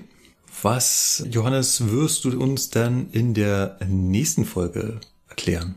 Ich hatte vorhin schon mal kurz angerissen, dass die Bundesbahn eben auf ihre Drehstromtechnologie gehofft hat. Und das hat man ja dann Anfang der 80er Jahre mit der Baureihe 120, die man von ein paar Monaten, ist es glaube ich jetzt her, endgültig verabschiedet hat, äh, umgesetzt. Und dort hat man sich dann des Problems angenommen, wie kann ich so einen Thyristor wieder ausschalten, wenn ich ihn ausschalten will. Das wird wahrscheinlich der Kern der nächsten Folge sein. Da bin ich schon mal gespannt und an alle Eisenbahn-Nostalgiker kann ich äh, verraten, totgesagte leben länger. Ja, da bin ich aber gespannt. Bis zum nächsten Mal, mach's gut. Bis zum nächsten Mal. Ciao, ciao, ciao, tschüss. Dann willkommen zurück. Ich fand das mega interessant, weil normalerweise, wenn ich, wenn ich solche Beiträge vorbereite oder mache, da habe ich ja schon so ein bisschen so eine Ahnung, worum es geht. Und hier dachte ich eigentlich auch, ja, meine Güte, Schaltwerk, das habe ich schon verstanden und ja, ist halt der Tourister da zum Umschalten und so drin. Aber wie das dann wirklich funktioniert und auch mit diesen zwei Trafos und so weiter, das wusste ich echt nicht. Von daher fand ich das super mega interessant. Wie gesagt, es wird einen dritten Teil geben und dann schauen wir uns an, wie Tyristoren in unseren jetzigen Fahrzeugen verwendet wird. Gut. Das war's mit unserem Hauptthema. Sebastian, wie geht's weiter? Ja, Presse haben wir dieses Mal gar nichts, deswegen gehen wir direkt mal in das Feedback über. Ja, Markus, bei wem möchtest du denn anfangen? Ist das, ist das die Reihenfolge so, wie du es hier gemacht hast, oder? Nö, nö, äh, ich, ich, äh, ich habe aufgegeben. Ach so, du sortierst das also nicht irgendwie großartig. Ich, ich, ja, ich habe versucht und festgestellt, äh, nein, es, es klappt nicht mehr. Äh, wir fangen am besten okay. oben an und versuchen uns mal so weit wie möglich durchzuarbeiten. Und zwar hat der Philipp im Blog uns aufmerksam gemacht auf einen SWR2-Beitrag mit dem Titel Das Desaster der Deutschen Bahn. Auch der Philipp weist darauf hin, dass der Titel Mist ist. Mhm, stimme ich ihm voll und ganz zu, aber der Inhalt sei doch sehr gut. Dort geht es um einen Buchautor. Und zwar Arno Luig. Arno Luig sagte mir jetzt so, so direkt nix. Aber hm. ja, da geht's halt um eine Buchlesung. Äh, die kann man auch als Video sehen. Können wir mal da mit zupacken. Guckt sich vielleicht besser an als nur der Audiobeitrag. Und äh, ja, Arno Luig hat ein Buch geschrieben, das da heißt Das Desaster der Deutschen Bahn. Und er trägt halt in diesem Beitrag aus diesem Buch vor. Und ganz ehrlich, ich habe es nicht geschafft, mir das länger als 15 Minuten anzuschauen. Der Mensch wirkt auf mich echt wie so ein, und es geht halt sehr viel um Stuttgart 21, um so einen alten, verbitterten Stuttgart 21 Gegner, der damals halt viel gekämpft hat und verloren hat und der jetzt ja so ein bisschen abgeglitten ist. Er spricht teilweise von staatstreuen Medien. Das, da schwingt schon so ein Ton mit, ne, den man gerade eigentlich nicht ja. Äh, ja. richtig Querdenker. Ja, ja, das, äh, du sagst es. Genau. Und ähm, dabei trägt er wahrscheinlich wirklich gut recherchierte Zahlen vor, die alle nicht gut sind, aber äußerst polemisch. Und tut mir leid, das brauche ich nicht. Also sowas muss ich mir nicht anhören. Ähm, darüber gibt's auch ein Hörbuch. Und das heißt äh, Schaden in der Oberleitung. Und dann auch eben, ich meine dann im Nachsatz äh, das Desaster der Deutschen Bahn. Ich habe mir dieses Hörbuch, Hörbuch komplett angehört, auch sehr interessiert angehört. Hab mir das auch komplett durchgehört. Es geht in der Tat extrem viel um Stuttgart 21. Ja, natürlich ist das ein absolut kritisches Buch gegenüber der Bahn und natürlich auch so eine gewisse Abrechnung. Ob man das jetzt gut findet, wie er das erzählt, okay, da kann man sich tatsächlich drüber streiten. Aber ähm, die Hintergründe sind teilweise ziemlich interessant. Ähm, die man halt so als normaler Mensch jetzt gar nicht von Stuttgart 21 mitbekommen hat oder von anderen Dingen. Und ähm, deswegen fand ich das Hörbuch eigentlich gar nicht schlecht, aber ja, in dieser Lesung da ist halt ein bisschen schwierig. Ja, ja. Zugegeben. Ähm, wahrscheinlich hat er sich in seinem Buch, äh, und du hast natürlich vollkommen recht, das Buch heißt eigentlich Schaden in der Oberleitung. Wahrscheinlich hat er sich ein, in seinem Buch noch ein bisschen mehr Mühe gegeben, das etwas objektiver herüberzubringen, aber in dieser Lesung äh, gänzlich überhaupt nicht mehr. Ja. Und äh, eine Abrechnung mit der Deutschen Bahn muss ich mir nicht anhören. Das äh, kann er gerne schreiben, aber ich muss es nicht lesen. Nee. Ich habe es tatsächlich auch nur deswegen ähm, mir angehört, weil ich den, den Teaser ganz interessant fand. Und äh, er ist natürlich auch nicht selber der Sprecher in dem Hörbuch und der Sprecher war halt, äh, hat das natürlich etwas entspannter rübergebracht, ähm, als es möglicherweise war. Und ähm, ja, es ist einfach mal ein anderer Blickwinkel gewesen, aber ich muss halt auch sagen, ja, ne, das mit dem Stuttgart 21, ja, da ist halt so viel passiert und so, aber ne, letztendlich jetzt ist es sowieso, ne, jetzt kannst du eh nichts machen. Also von daher, ja. Ja, das ist war äh, interessant, aber naja. das ist das ist ein Riesenfass, was man aufmachen kann und das wurde schon oft genug aufgemacht. Ja. ja. Das äh, werden wir hier nicht nochmal machen. Das dazu. Dann haben wir noch einen etwas älteren Feedback-Beitrag. Wir wurden ja zwischendurch auch nochmal darauf hingewiesen, dass wir doch das Feedback aus Folge 37 noch nicht behandelt haben. Das möchten wir an dieser Stelle dann nachholen. Und dort ging es zum Beispiel in unserer letzten Folge vom Spiel war es, glaube ich, um die fensterlosen Sitzplätze. Da hatte sich der Sebastian aus Köln äh, echauffiert, warum denn in unserem Baureihe mittlerweile Plätze sind, die nicht mehr vor Fenstern sind wo man also wirklich vor so einer Säule sitzt. Und die Idee kam mehrfach, nicht nur vom Lukas in unserem Blog, dass das an sich kann man ja vielleicht akzeptieren. Das wäre ja ist vielleicht baulich nicht anders möglich, wenn man nicht, wenn man möglichst viele Sitzplätze haben möchte. Aber vielleicht wäre es ja als Verbesserungsvorschlag möglich, vielleicht sollte man das echt mal der Bahn schreiben, dass man das in der Reservierung mit aussuchen kann. Ja. Also, Ja. Dass mir das da halt angezeigt wird. Das ist, denke ich mal, auch möglich. dass ich halt sehe, okay, das ist ein Platz, der nicht am Fenster ist. Und es gibt ja eventuell Menschen, die so einen Platz auch bevorzugen. Wo sagen, ich fahre jeden Tag die Strecke, ich muss da nicht rausgucken. Ich bin zufrieden, wenn ich in meinen Laptop gucken kann, ohne dass die Sonne blendet. Mhm. Oh, Ja. bitte. Also, finde ich gar nicht so schlecht. Dürfte technisch umsetzbar sein. Die ganzen Fluglinien, sage ich jetzt mal, da ist das ja auch Standard. Ja, denke ich auch. Auch zu Folge 37 hat der ICE Flensburg, wir kennen ihn schon, gefragt oder er gebittet, gebeten? Gebeten. Er hat gebeten. Ist aber heute aber auch schwierig. Ja, es ist äh, Ja, es ist unfassbar, ja. ein komplexes Thema mit dieser Sprache. Also er hat darum gebeten, wir möchten doch mal äh, erklären oder aufschlüsseln, wer was bei der Deutschen Bahn verdient. Vor allem die unterschiedlichen Berufsgruppen, die es bei uns gibt, wie zum Beispiel Zugbereitsteller, Streckenlokführer, Auslandslokführer, Ausbildungslokführer, Gruppenleiter, Lokrangierführer und so weiter. Und was es dann so für Zulagen gibt und so weiter. Finde ich eigentlich ein ganz nettes Thema. Wir hatten schon mal eine Folge übers Geld. Lang, lang Mhm. ist's her. Das war noch Alps on Air, ne? Das war noch Ipes on Air, ja. Dementsprechend muss ich im Sendungsarchiv sehr weit nach unten scrollen. es war die Folge 22. Sprechen wir über Geld, hieß sie damals. Aber ich würde dem ICE Flensburg da vollkommen recht geben. Das könnten wir eigentlich mal wieder machen. Gehälter ändern sich. Apropos Gehälter ändern sich. Nächstes Jahr läuft der Tarifvertrag der GDL mit der Deutschen Bahn aus. Ja. Und Oh. da, da kommt etwas auf uns zu, Leute. Das ist jetzt die Frage. Mhm. Es brodelt schon ein wenig. Das brodelt schon ganz ordentlich, ja.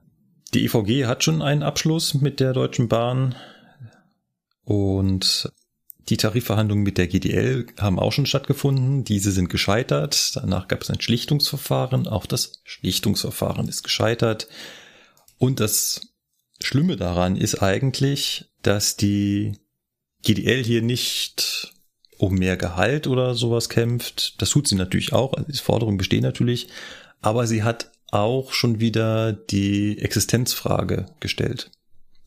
Das heißt, sie ja. fühlt sich in dem Verhalten, was der Arbeitgeber äh, zeigt, in ihrer Existenz bedroht und ist natürlich dementsprechend zu allem bereit. Ja. Mm, ja, weil der Arbeitgeber sich halt denkt so vom wegen, durch dieses neue Gesetz, was kam, reichen unsere Mitglieder, äh, reichen die GDL, oh Gott, jetzt habe ich mich geoutet, äh, reichen die GDL-Mitglieder nicht mehr aus, dass äh, die GDL gar keine Tarifabschlüsse mehr machen darf bei uns im Betrieb. Irgendwie so verstehe ich das, ne? Dafür war doch es das. Es geht um das äh, Tarifeinheitsgesetz.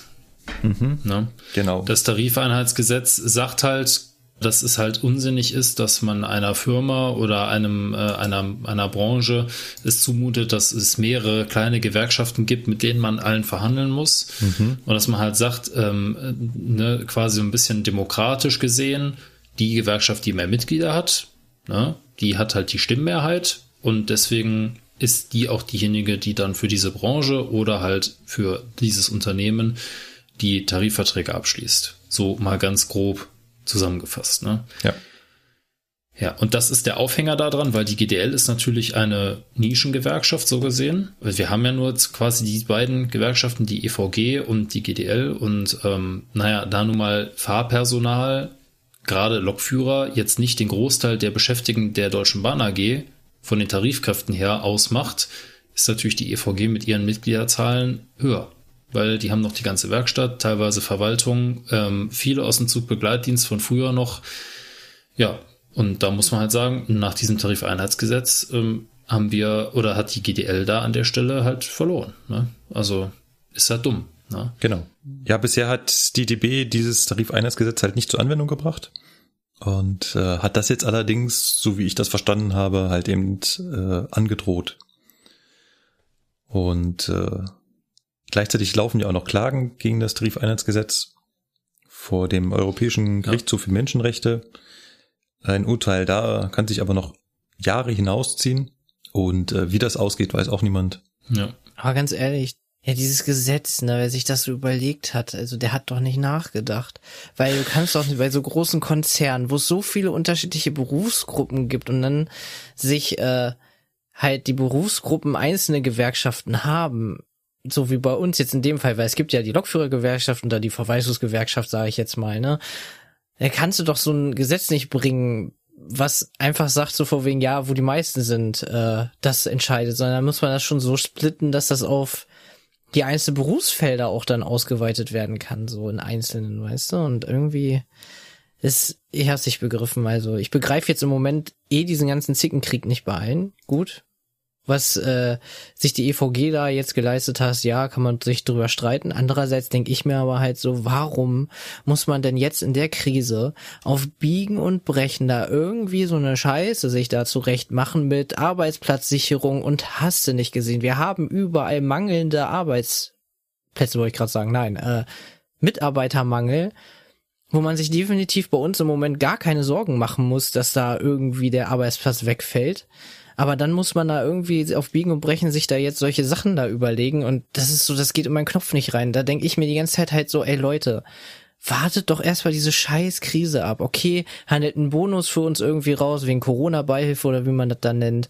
Ja, in Ordnung, aber den Rest, den könnt ihr euch doch erstmal sparen. So, das ist so mein Gedankengang dabei, ne? Und naja, ich weiß nicht. Ja. Das da, war mein Kommentar ja, dazu. Da schiebt jeder den schwarzen Peter gerade zum anderen. Für die einen ist natürlich die GDL schuld, die auf Biegen und Brechen äh, was versucht. Für die anderen ist natürlich der Arbeitgeber schuld und die EVG ist außerdem sowieso schuld. Äh, bei mir war es allgemein auf alle. Ich ja. bin jetzt hier nicht äh, von der Aussage so auf die Unterscheidung auf nur EVG oder GDL, sondern ich rede für beide Parteien jetzt gerade, was die sich da leisten. Ne? Also. Und es ist eigentlich schon schlimm genug, dass es überhaupt so einen Zickenkrieg geben muss. Das ist eigentlich am traurigsten. Ja. Ja, vor allen Dingen das Problem ist halt, das, was jetzt wieder in Aussicht steht, ist halt tatsächlich, wenn man sich nicht einigt, ne, das, das letzte Mittel. Und das will halt irgendwie auch keiner. Also. Ja, und dann kommt wieder die Nahles. Ja, das Gesetz muss verschärft. Ja. Entschuldigung. Ja, ich weiß noch, das letzte Mal 2014 mit dem Arbeitskampf. Schön war es nicht, ne? Aber naja, vor allen Dingen, ne, dann kommst du halt wieder als Eisenbahner ziemlich in Verruf dadurch. Ja, und Aber, deswegen kam ja das Gesetz auch wegen dem. Ja. Vor allem bei sowas sind die Politiker schnell. Ja. Ja, manchmal schon, manchmal schon. Ja. Da ist man eigentlich gerade so stolz, dass man jetzt in der Krise gezeigt hat, dass die Eisenbahn und die Lokführer zuverlässig sind und ähm, ja. wir nutzen die nächstbeste Chance und laufen wieder in unser Unglück. Gut, noch ist nichts passiert. Wir drücken uns die Daumen, dass das noch gut ausgeht. Und ähm, Ja. Wenn nicht, haben wir bald ganz viel Zeit für Podcast. Entschuldigung. Ja, aber ich glaube, das ist es nicht wert. Also ich mache gerne Podcast, aber nicht unter solchen Umständen. Warum? Herzlich willkommen beim täglichen Lokführer-Podcast aus dem Streik. oh. ähm, Ja, super.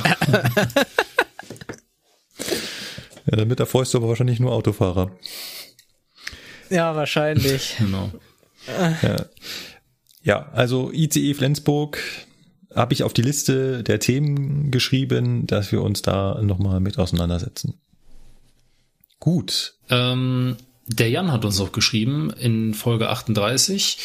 Er hat sich erstmal bedankt, wie immer eine sehr gute Folge und ähm, hat auch gesagt, dass er begeisterter Hörer ist. Und dann hat er gefragt, passt ja ganz gut, Markus hat ja heute ein bisschen die Baureihe 411 angeteasert. Äh, was ist denn deine Meinung dazu und was haltet, hältst du im Allgemeinen von der Neigetechnik? Ne, weil gut, zu der Baureihe kannst du wahrscheinlich nicht viel sagen, aber Neigetechnik hast du ja jetzt. Neigetechnik habe ich ja. Ähm, obwohl man da mal ein Sternchen ranmachen muss und sagen, ganz viele Menschen verwechseln, also vor allem Lokführer, vermischen GNT und Neigetechnik.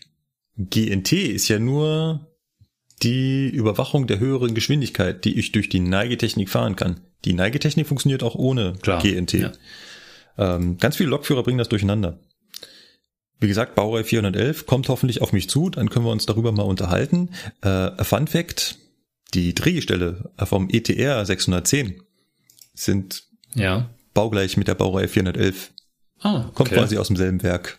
Es ist beides Fiat. Ja. Warte, Fiat? Ja, sind Ja, Fiat ja, Drehgestelle. das ist, das ist normal. Ja, ja. Okay. Das ist aber auch nichts nichts Schlechtes. Also, äh, ne, wir haben Nee, okay. auch Fiat 800 Drehgestelle unter unseren Reisezugwagen. Also, das sind die mit der dicken Schraubenfeder da in der Mitte, ja, mit dieser Flexicol-Feder.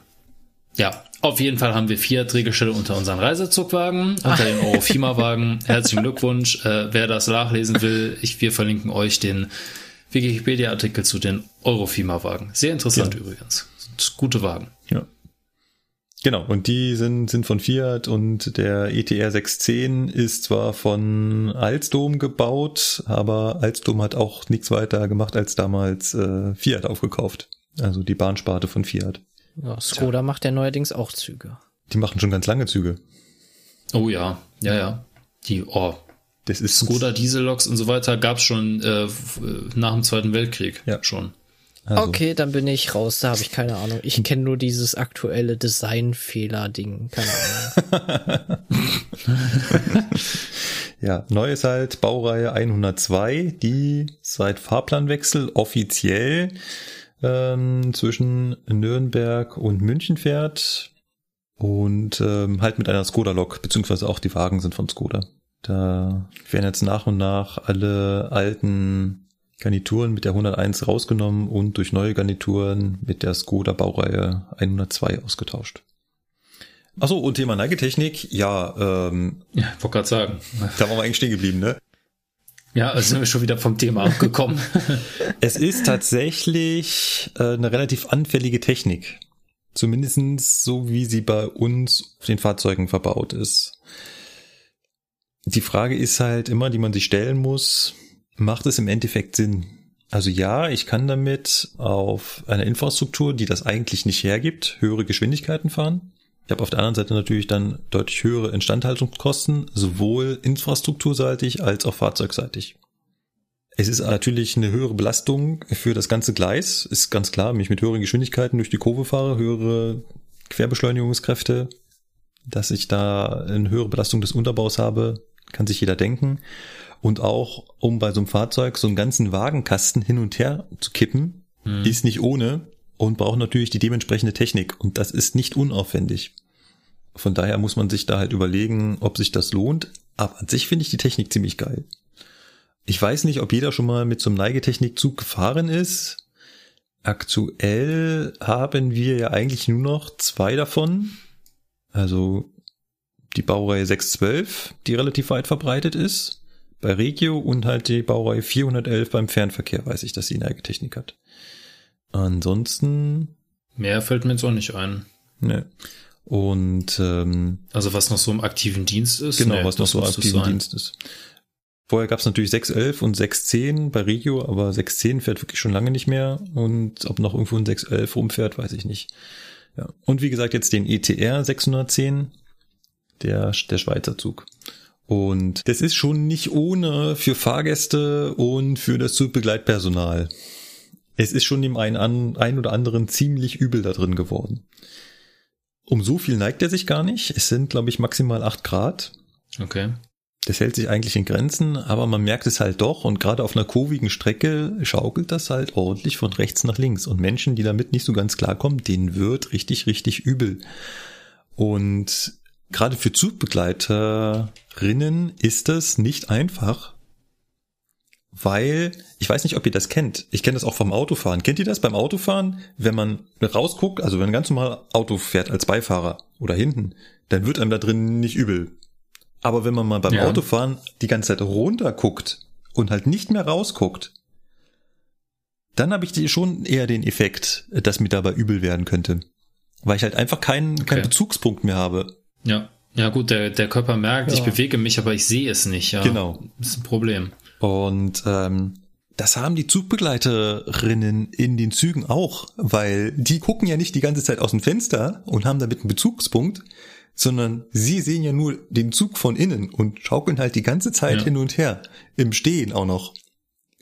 Und der hat schon die ein oder andere Mitarbeiterin, ähm, ja, die dann Ups. leicht die Farbe im Gesicht verloren hat. Und gerade Neuangehende Ups. mussten dann auch am nächsten halt raus und frische Luft schnappen.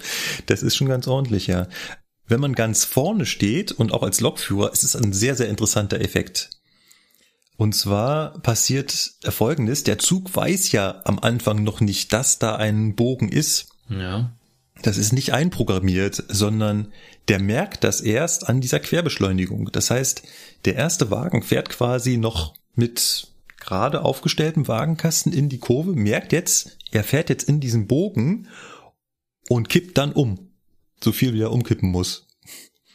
Und das merkt okay. man, wenn man ganz vorne ist, merkt man also, dass der schlagartig in der Kurve zur Seite kippt. Hinten merkst du das nicht mehr, weil der erste berechnet quasi, wie scharf die Kurve ist wie eng der Bogen ist, würde man mhm. in der Eisenbahnsprache sagen, und lässt alle anderen Wagen hinter sich dann dementsprechend äh, langsam einkippen. Das heißt, wenn du hinten drin bist, merkst du das viel weniger als im ersten Wagen, der wirklich in der Kurve vom Aufrecht in die Kurve kippt und sich natürlich ja. am Ende der Kurve dann langsam wieder aufstellt.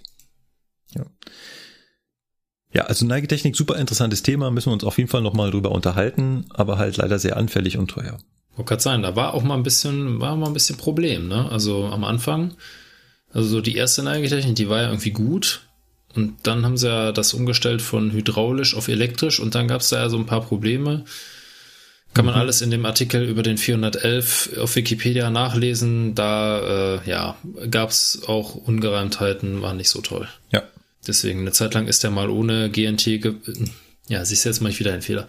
Ist er ja. ohne äh, Neigetechnik gefahren. Ähm, einfach aus dem Grund, da gab es halt ein Problem. Ne? Ja. Sebastian, willst du den Lars vorlesen? Jawohl. Der Lars hat uns auch Feedback zukommen lassen. Und zwar hat er uns geschrieben, dass die Schweiz wohl überlegt, Piloten zu Lokführern auszubilden. Und meinte daraufhin, dass was das Gehalt angeht, wohl eine größere Umstellung für die Piloten sein wird, wo er wahrscheinlich sogar recht haben wird. Äh, ja, das definitiv, ja. Aber es ist, also Pilot, das ist gerade echt, das ist so richtig, richtig krass. Mhm. Also zum einen ist es ja fast wie bei Lokführern. Ja, es ist eigentlich wie bei Lokführern. Wenn man Pilot ist, ist man Pilot und dann ist man aber auch nur Pilot. Also, genau. Wenn man diesen Job nicht mehr machen kann, kann man diesen Job nicht mehr machen. Es gibt denn keinen so. Wie sage ich das immer? Du bist Fachidiot. Ja. Du bist nur dafür ausgebildet und du genau. kannst nichts anderes. Genau. Und bei Piloten ist es ja eigentlich noch schlimmer, weil so ein bisschen, die haben ja noch nicht mal eine Berufsausbildung dahin. Also wir als Ach, das ist keine Berufsausbildung? Nein, Pilot ist, du machst halt einen Pilotenschein. Das okay. ist an sich keine, keine Berufsausbildung. Du kriegst jetzt keinen Facharbeiterbrief Genau. oder so. Ja, genau. Das wird bestimmt irgendwo gleichgestellt sein äh, in, in den entsprechenden Stellen, aber erstmal hast du keinen Facharbeiterbrief, wie heißt, wie es halt so schön heißt, genau. Und Ja. ähm, aber auf der anderen Seite ist es natürlich ein sehr begehrter Job, ne? Nicht nur wegen des Gehalts, sondern einfach auch wegen des Faktors Fliegen. Und jetzt muss man sich mal vorstellen, da gibt's halt Menschen, die haben diesen unheimlich schweren Einstellungstest bei der Lufthansa bestanden, haben ihren Lebenstraum vor sich, haben auch sehr viel Geld, also wissen, dass sie da sehr viel Geld investieren äh, zukünftig. Und jetzt sagt ihnen jemand, ja, mh, nö, brauchen tun wir sie jetzt eigentlich nicht. Tja. Das Ja. ist, Ja. Wenn, wenn ich mir vorstelle, dass da jemand äh, in, in, in meinem iPlayer reingekommen wäre, so nach der Hälfte der Zeit und gesagt, ähm, ja, wir könnten das hier jetzt zu Ende machen, aber ja, lohnen tut sich das für sie nicht, weil danach werden sie kein Lokführer. Äh, die werden ja, äh, die werden Welt zusammengebrochen. Und ich glaube, dass es für ganz viele Menschen gerade so ist. Ganz unabhängig von, von irgendwelchen Gehältern. Ja, das wäre wie bei uns jetzt dann der Vorstand ankommt, so, alles klar, die Lokomotiven können jetzt alle autonom fahren, auf Wiedersehen, wir brauchen sie nicht mehr. Ja. Und dann hast du einen Haufen voller Fachidioten, die nix können außer Eisenbahn fahren. Ja, ich kassiere dann irgendwo mal dann ab und so, oder, Ja. Abkassieren würde ich auch gerne, ja, nee, ich ja. Ja. meine das leider etwas anders. Ja. Düt. Genau. Ja. Ich weiß nicht, wie man sich dann, ich weiß nicht, wie man sich da fühlt. Alter. Wer lacht? Ja, Das hat Was jetzt hast- ein bisschen gedauert gerade, aber ja, nee, nee, ich bin auch wach, ich habe es jetzt auch verstanden, alles gut. Dauert manchmal ein Moment. bisschen. Ich, ich habe gerade so über dieses? Düt nachgedacht und ich dachte so, Alter, was macht er denn jetzt, ne? Und dann kam so langsam so der Groschen, fiel dann so pfennigweise und dann, ah ja, klar, ja, hoppala. Ne? Ja, ich weiß, Ähm. uff, aber hm, Ist okay.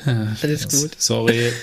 Was ich sagen wollte ist, ähm, man kann sich da jetzt auch gar nicht so reinversetzen in die Rolle jetzt von so einem Piloten, ne? Wenn der jetzt gesagt bekommt, so von wegen, ja, du bist jetzt da angemeldet für Lokführerlehrgang oder sowas, keine Ahnung, weiß ich nicht.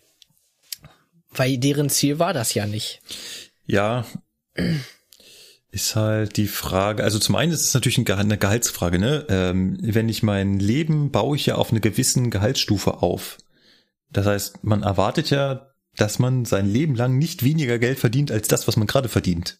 Und holt Jo. sich eine entsprechende Wohnung, ein entsprechendes Auto, ein entsprechendes Kind, eine entsprechende Frau, Mann, wie auch immer.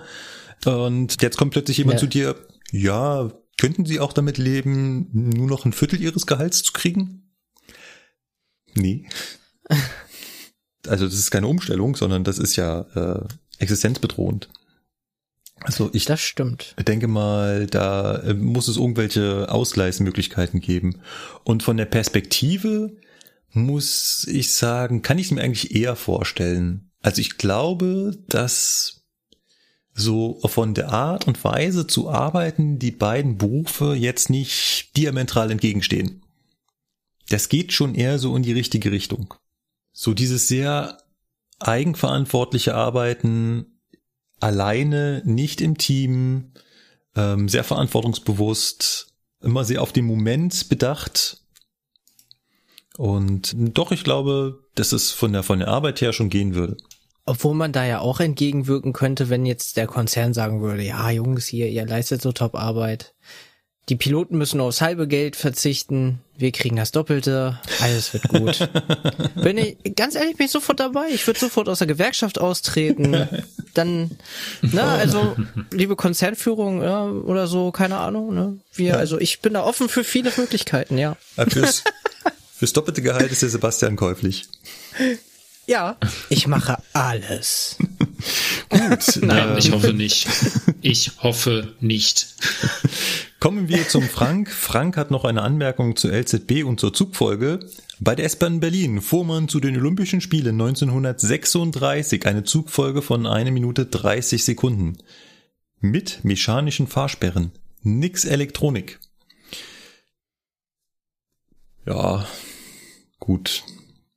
Ja, bin ich jetzt auch so gar nicht neidisch drauf, weil ich glaube. Das ist doch dann auch eigentlich hauptsächlich Fahren auf Sicht, würde ich jetzt fast mal behaupten, oder? Ja, das wird sehr viel äh, Fahren auf Sicht gewesen sein. Ähm, also muss und nicht unbedingt, aber zumindest so enge Signale, dass man äh, da sich ganz anders verhalten muss. Es ist halt ein ganz anderes Fahren als jetzt. Es ist klar, dass immer, wenn ich Komplexität hinzubaue, das System natürlich komplexer werden muss und damit nicht unbedingt schneller. Das heißt, ich kann natürlich ganz viele Signale abbauen, Geschwindigkeit reduzieren, sagen, ihr dürft dem anderen Zug immer auf Sicht hinterherfahren. Eine Straßenmannschaft auch eine Zugfolge von 30 Sekunden, würde ich mal behaupten, wenn sie wollte. Machbar. Machbar. Ja. Dementsprechend kann man sagen, mit einer einfacheren Technik kann man auch eine engere Zugfolge hinbekommen. Das auf jeden Fall. Wir haben, passt gerade so schön zusammen, noch eine Frage und zwar vom Pfeifhase auch zu LZB. Und zwar ist das eine Erweiterung der Frage, die er uns schon gestellt hatte. Und zwar hatte er ja gefragt damals, warum die S-Bahn München eigentlich mit dieser Linienzugbeeinflussung fährt, also mit dieser LZB. Und das haben wir ihm äh, auch beantwortet, da ist er auch sehr dankbar für. Er fragt sich jetzt aber, warum hat das nur die S-Bahn München und nicht die S-Bahn Stuttgart, Frankfurt, Köln? Ja. Ja. Tja. Also warum es jetzt genau München ist, weiß ich nicht. Weißt du's? Nö. Also was ich zum Beispiel weiß, ist in Frankfurt, das sieht man auch sehr schön, wenn man am Hauptbahnhof in den Tunnel geht, da liegen ungefähr 600 PZB-Magnete. Und ähm, so wie ich das gehört habe, gibt es bei denen wohl keine 1000 Hertz Zugbeeinflussung. Mhm, also keine 1000 Ja, Hertz. Beeinflussung. Das heißt also, die fahren da rein und müssen quasi immer nur an den Geschwindigkeitsprüfabschnitten, je nach Signalstellung, die vorne ist, die Geschwindigkeit der jeweiligen Magnete einhalten. Und damit ist das halt safe. Ne? Ist bei uns genauso bei der S-Bahn München. Also ähm, Ja. als Rückfallebene für, wenn die LCB ausgeschaltet ist, liegen da genau diese vielen Prüfabschnitte hintereinander und dann wird man halt an das haltzeigende Signal herangeführt, weil der erste Prüfabschnitt geht auf 45, der nächste 35 und der nächste halt noch 15 und dann ist halt sichergestellt, dass du da rechtzeitig zum Stehen kommst. Genau. Und Ja. 1000 Hertz Magneten gibt's bei uns bei der S-Bahn auf der Stammstrecke nicht. Da nicht. Genau. Bei uns auf der S-Bahn Köln ist halt alles, das ist ganz normal. Also da gibt's keine LZB, da gibt's ganz normale PZB, da gibt's, wie wir das ja auch letztens schon mal besprochen hatten, Halbregelabstand. Und das ist es. Und Mhm. Ja. das ist in Stuttgart, wenn ich mich richtig entsinne, auch so. Weil Genau. die haben auch Ja. Halbregelabstand teilweise. Genau. Auch keine LZB, ganz normale PZB. Ja. Man muss sich halt überlegen, LZB, teures System, auch damals schon gewesen. Viel Wahnsinnig Aufwand, teuer, viel Rechnertechnik teuer.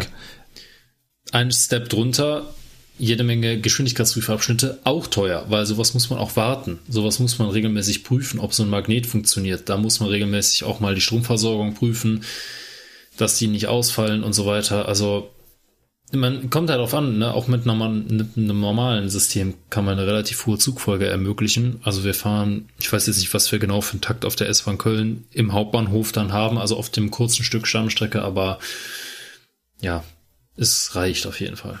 Ich habe leider keine Zahlen mehr, aber der Ausbau auf äh, LCB war in München wahnsinnig teuer. Und ähm, deswegen gab es auch viele kritische Stimmen, die danach sagten, dass sich das nicht lohnt, für einen so hohen Preis Ja. einen solch geringen Gewinn an Mehrleistung. Und äh, wahrscheinlich wird es daran liegen, dass das nicht äh, die anderen Städte nachgebaut haben. Dass man halt einfach festgestellt hat, man musste da jetzt, äh, frag mich nicht, wie viele Millionen reinstecken und im Endeffekt kriege ich äh, zwei Züge pro Stunde mehr durch. Und das ist es halt äh, den meisten S-Bahnen dann wahrscheinlich nicht wert. Ja, oder man fährt so, so wenig Takt, dass es halt ausreicht, ne? Mit den normalen Mitteln.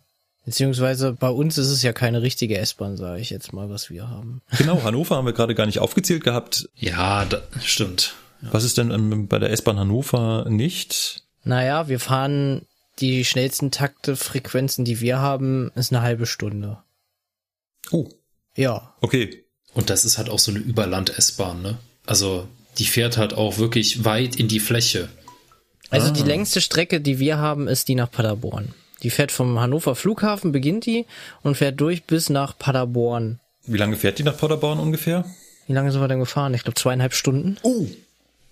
Oh, uff. Ja, du brauchst zum Flughafen, na, ich glaube zweieinhalb ist ein Tick zu viel, aber du fährst vom Flughafen, fährst um 36, bist um 55 am Hauptbahnhof, dann bist du 20 vor wieder in Hameln, da wird er geteilt und dann bist du Viertel vor in Paderborn. Das sind zwei Stunden 15.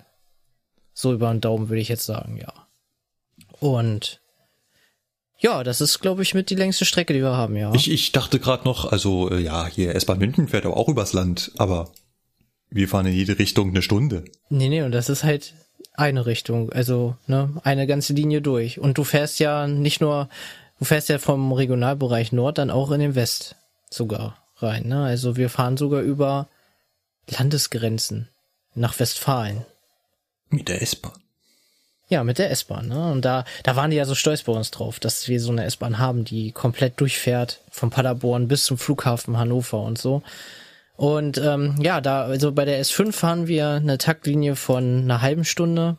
Gut, am Hauptbahnhof, sage ich jetzt mal so, da kommt alle fünf Minuten eine S-Bahn. Ne, weil die dann da S1, S2 und so weiter halt alle zusammenlaufen. Ne? Da ist das dann halt so, dass da alle fünf Minuten am Bahnsteig eine S-Bahn so ungefähr lang kommt. Ihr habt aber auch nicht sowas wie, wie, wie eine Stammstrecke, wo also mehrere äh, Stationen lang alle S-Bahnen wirklich über diese Mm, Das einzige wäre wirklich Hannover Nordstadt, aber das ist ja keine richtige Strecke. Das ist im Prinzip nur Hannover Hauptbahnhof raus, runter nach Hannover Nordstadt. Da ist auch Heinholz daneben, da ist der Betriebsbahnhof von der S-Bahn. Da fahren äh, fast alle Linien drüber, also über Hannover Nordstadt. Und dann hinter Hannover Nordstadt teilt sich ja das dann auf. Da fährt dann die Flughafenlinie, die S5 und S4 Richtung Flughafen beziehungsweise halt Bendemühlen. Und geradeaus gibt's dann die S1 nach ähm, Minden und die S2 nach Nienburg. Ne, und das teilt sich. Der längste Abschnitt, wo die meisten S-Bahnen gleichzeitig fahren, wäre von Wezen nach Hannover. Weil da fährt die S5, die S1 und die S2. Und S51 und S21 teilweise. Und dann quetschen wir uns noch mit Güterzügen da durch. Ja, baut doch da mal LZB ein. Ja, es lohnt sich nicht. Das sind 15 Kilometer. Keine Ahnung. Aber das lohnt sich nicht. Aber wir nutzen bei der S-Bahn Hannover halt LZB, weil wir ja die normalen Hauptstrecken befahren. Und nach Minden hin, da hast du ja von kurz vor Bückeburg oder hinter Bückeburg eher gesagt, bis nach Haste, kurz vor Haste, LZB. Ach, siehst du? Und beziehungsweise in Paderborn wirst du auch noch in die LZB aufgenommen. Da beginnt ja die LZB nach Hamm, glaube ich, oder so. Ich weiß es nicht. Bin da noch nie drüber hinweggefahren. Auf jeden Fall beginnt da die LZB und da wirst du halt kurz aufgenommen und bekommst ein Endeverfahren, dass du ja jetzt an den Bahnsteig ranfährst. Und die 424, die da fahren, sind auch alles LZB-Fahrzeuge. Genau, also ähm, die 424 beziehungsweise auch wir haben 425er dann noch bekommen, die haben alle LZB, außer eine 13 Fahrzeuge waren das, glaube ich, die haben keine LZB, Oh. die hatten nur eine PZB-Ausrüstung, genau. Die sogenannten Stangentiger. Wenn es Interessenten gibt, ihr könnt die Fahrzeuge erkennen, die keine LZB haben, die haben außen die Griffstangen angebraut, während die restlichen Fahrzeuge bei der S-Bahn die Griffstangen in den Türen drin haben. Ah. Genau, so kann man das unterscheiden für die ganzen Leute, die das mal interessiert und das erkennen wollen. Ja. Cool. Kommen wir zum Feedback von Philipp. Philipp findet super, dass wir einen Praktikanten haben. Haben wir gar nicht mehr. Aber wir haben jetzt ein viertes Mitglied. Ja. Das ist auch gut so. Dankeschön. Du wurdest Ja. zwar nicht gefragt, aber Ja, sag genau. einfach ja. ja, Der Philipp hat allerdings auch eine Frage in die Runde und die Beantwortung mal schauen. Dafür könnte man dann fast ein ganzes Podcast-Thema aufmachen. Aber das eigentlich kriegen- schon. Das kriegen wir hin. Das kriegen wir hin. Und zwar, der Philipp wünscht sich, dass wir mal erklären, was es mit den verschiedenen Bremsstellungen auf sich hat. Und vor allem deren Daseinsberechtigung. Jetzt müssen wir ganz kurz erklären, was sind überhaupt Bremsstellungen? Mal ganz unabhängig davon, was man damit machen kann. Was hat es damit auf sich? Was mache ich damit?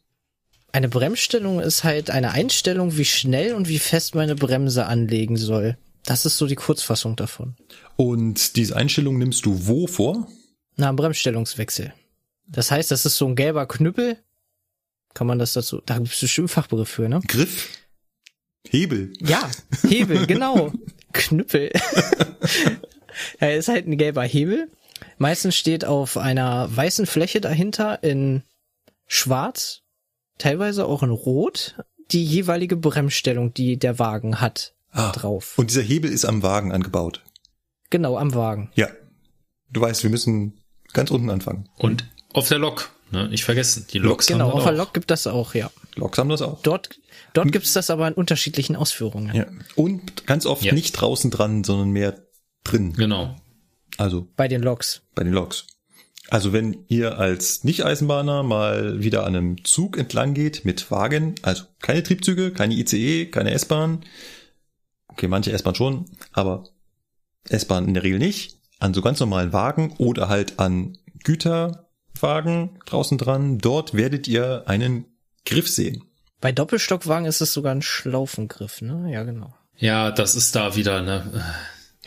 Ah, Sinnlos. ja, Dostos, Dosto. genau. Erzähl mal. Ist das da Ja. was anderes? Bei der Fernverkehr was anderes wieder oder wie? Nee, das ist bei den Dostos generell so, dass da kein Kugelgriff drauf ist oder wie ihr das nennt, Ach hier so. dieser Hebel, Knüppel. sondern das ist da halt tatsächlich, genau, das ist da tatsächlich so ein Schlaufengriff wie vom Bremsabsperrventil, also vom, von dem Ventil zum Bremse ausschalten, nur in Gelb. Warum? Man Genau. weiß es nicht. Also, wir haben an Wagen diesen Hebel dran, mit dem man was einstellen kann. Und diese Einstellung hat was mit der Bremse zu tun. Und da hat ja der Sebastian auch gerade so schon sehr schön knackig zusammengefasst. Damit kann ich einstellen, wie schnell und wie stark die Bremse anlegen soll. Und jetzt könnte noch der interessierte Laie fragen, ja, so stark wie möglich und so schnell wie möglich. Ich will anhalten. Ja, aber. Kann Problema sein. Genau. Fr früher gab's sogar nur eine Bremsstelle. Ja, natürlich. Äh, gehen wir mal ganz weit zurück in die Eisenbahn. Also jetzt nicht 1835, aber schon ein ganzes Stück. Gab's da überhaupt schon Bremsen an den Waggons? Nein, das hatten wir auch irgendwann mal schon festgestellt, dass der, der erste Zug war nur von der Lok ausgebremst. Äh, mehr gab's damals noch nicht. Das muss reichen. Genau. Aber irgendwann als halt die Waggons, die Wagen, äh, also bei Cargo nennt man es Waggons, der Personenverkehr nennt es Wagen. Ähm, äh, Warum ist das so? Ja, das wüsste ich auch gern mal. Ich habe das auch erst letztes Jahr gelernt, als ich äh, in der TF-Akademie gesessen habe und da Cargonauten vor mir hatte und die dann immer von Waggons gesprochen hat und ich meine, das sind Wagen. Nein, das sind Waggons. Aber ich sag dazu auch immer Wagen. Ich bin kein Cargonaut. Ja, hör mal, ist das eine Waggonliste Aber oder ist das eine Wagenliste? Ja, Also, aber gerade ja, hast du auch ja, Waggon hier, gesagt. Sebastian, gerade hast du auch Waggon gesagt. Echt jetzt? Ja. Oh, scheiße. Aber es heißt Wagenliste. Lukas, dankeschön. Du hast es gut erklärt. ja, Was? ne, also hier, Ja, Ja. hier wird gar nicht darüber diskutiert. genau. Also irgendwann haben diese einzelnen Wagen halt auch angefangen mit zu bremsen, gesteuert halt über unsere 5 Bar Steuerleitung nach hinten. So. Jetzt kamen aber irgendwann Güterzüge und die Güterzüge wurden immer länger und immer schwerer. Und jetzt habe ich ein Problem. Und zwar die Verzögerung der Steuerung durch diese Steuerleitung. Also wir übertragen ja die Information zum Anlegen und Lösen der Bremsen durch Luft. Und Luft ist verdammt träge. Kann man sich kaum vorstellen, weil ne, ja um uns bewegt sich, aber die muss sich halt erst bewegen und die bewegt sich halt durch so einen langen Schlauch.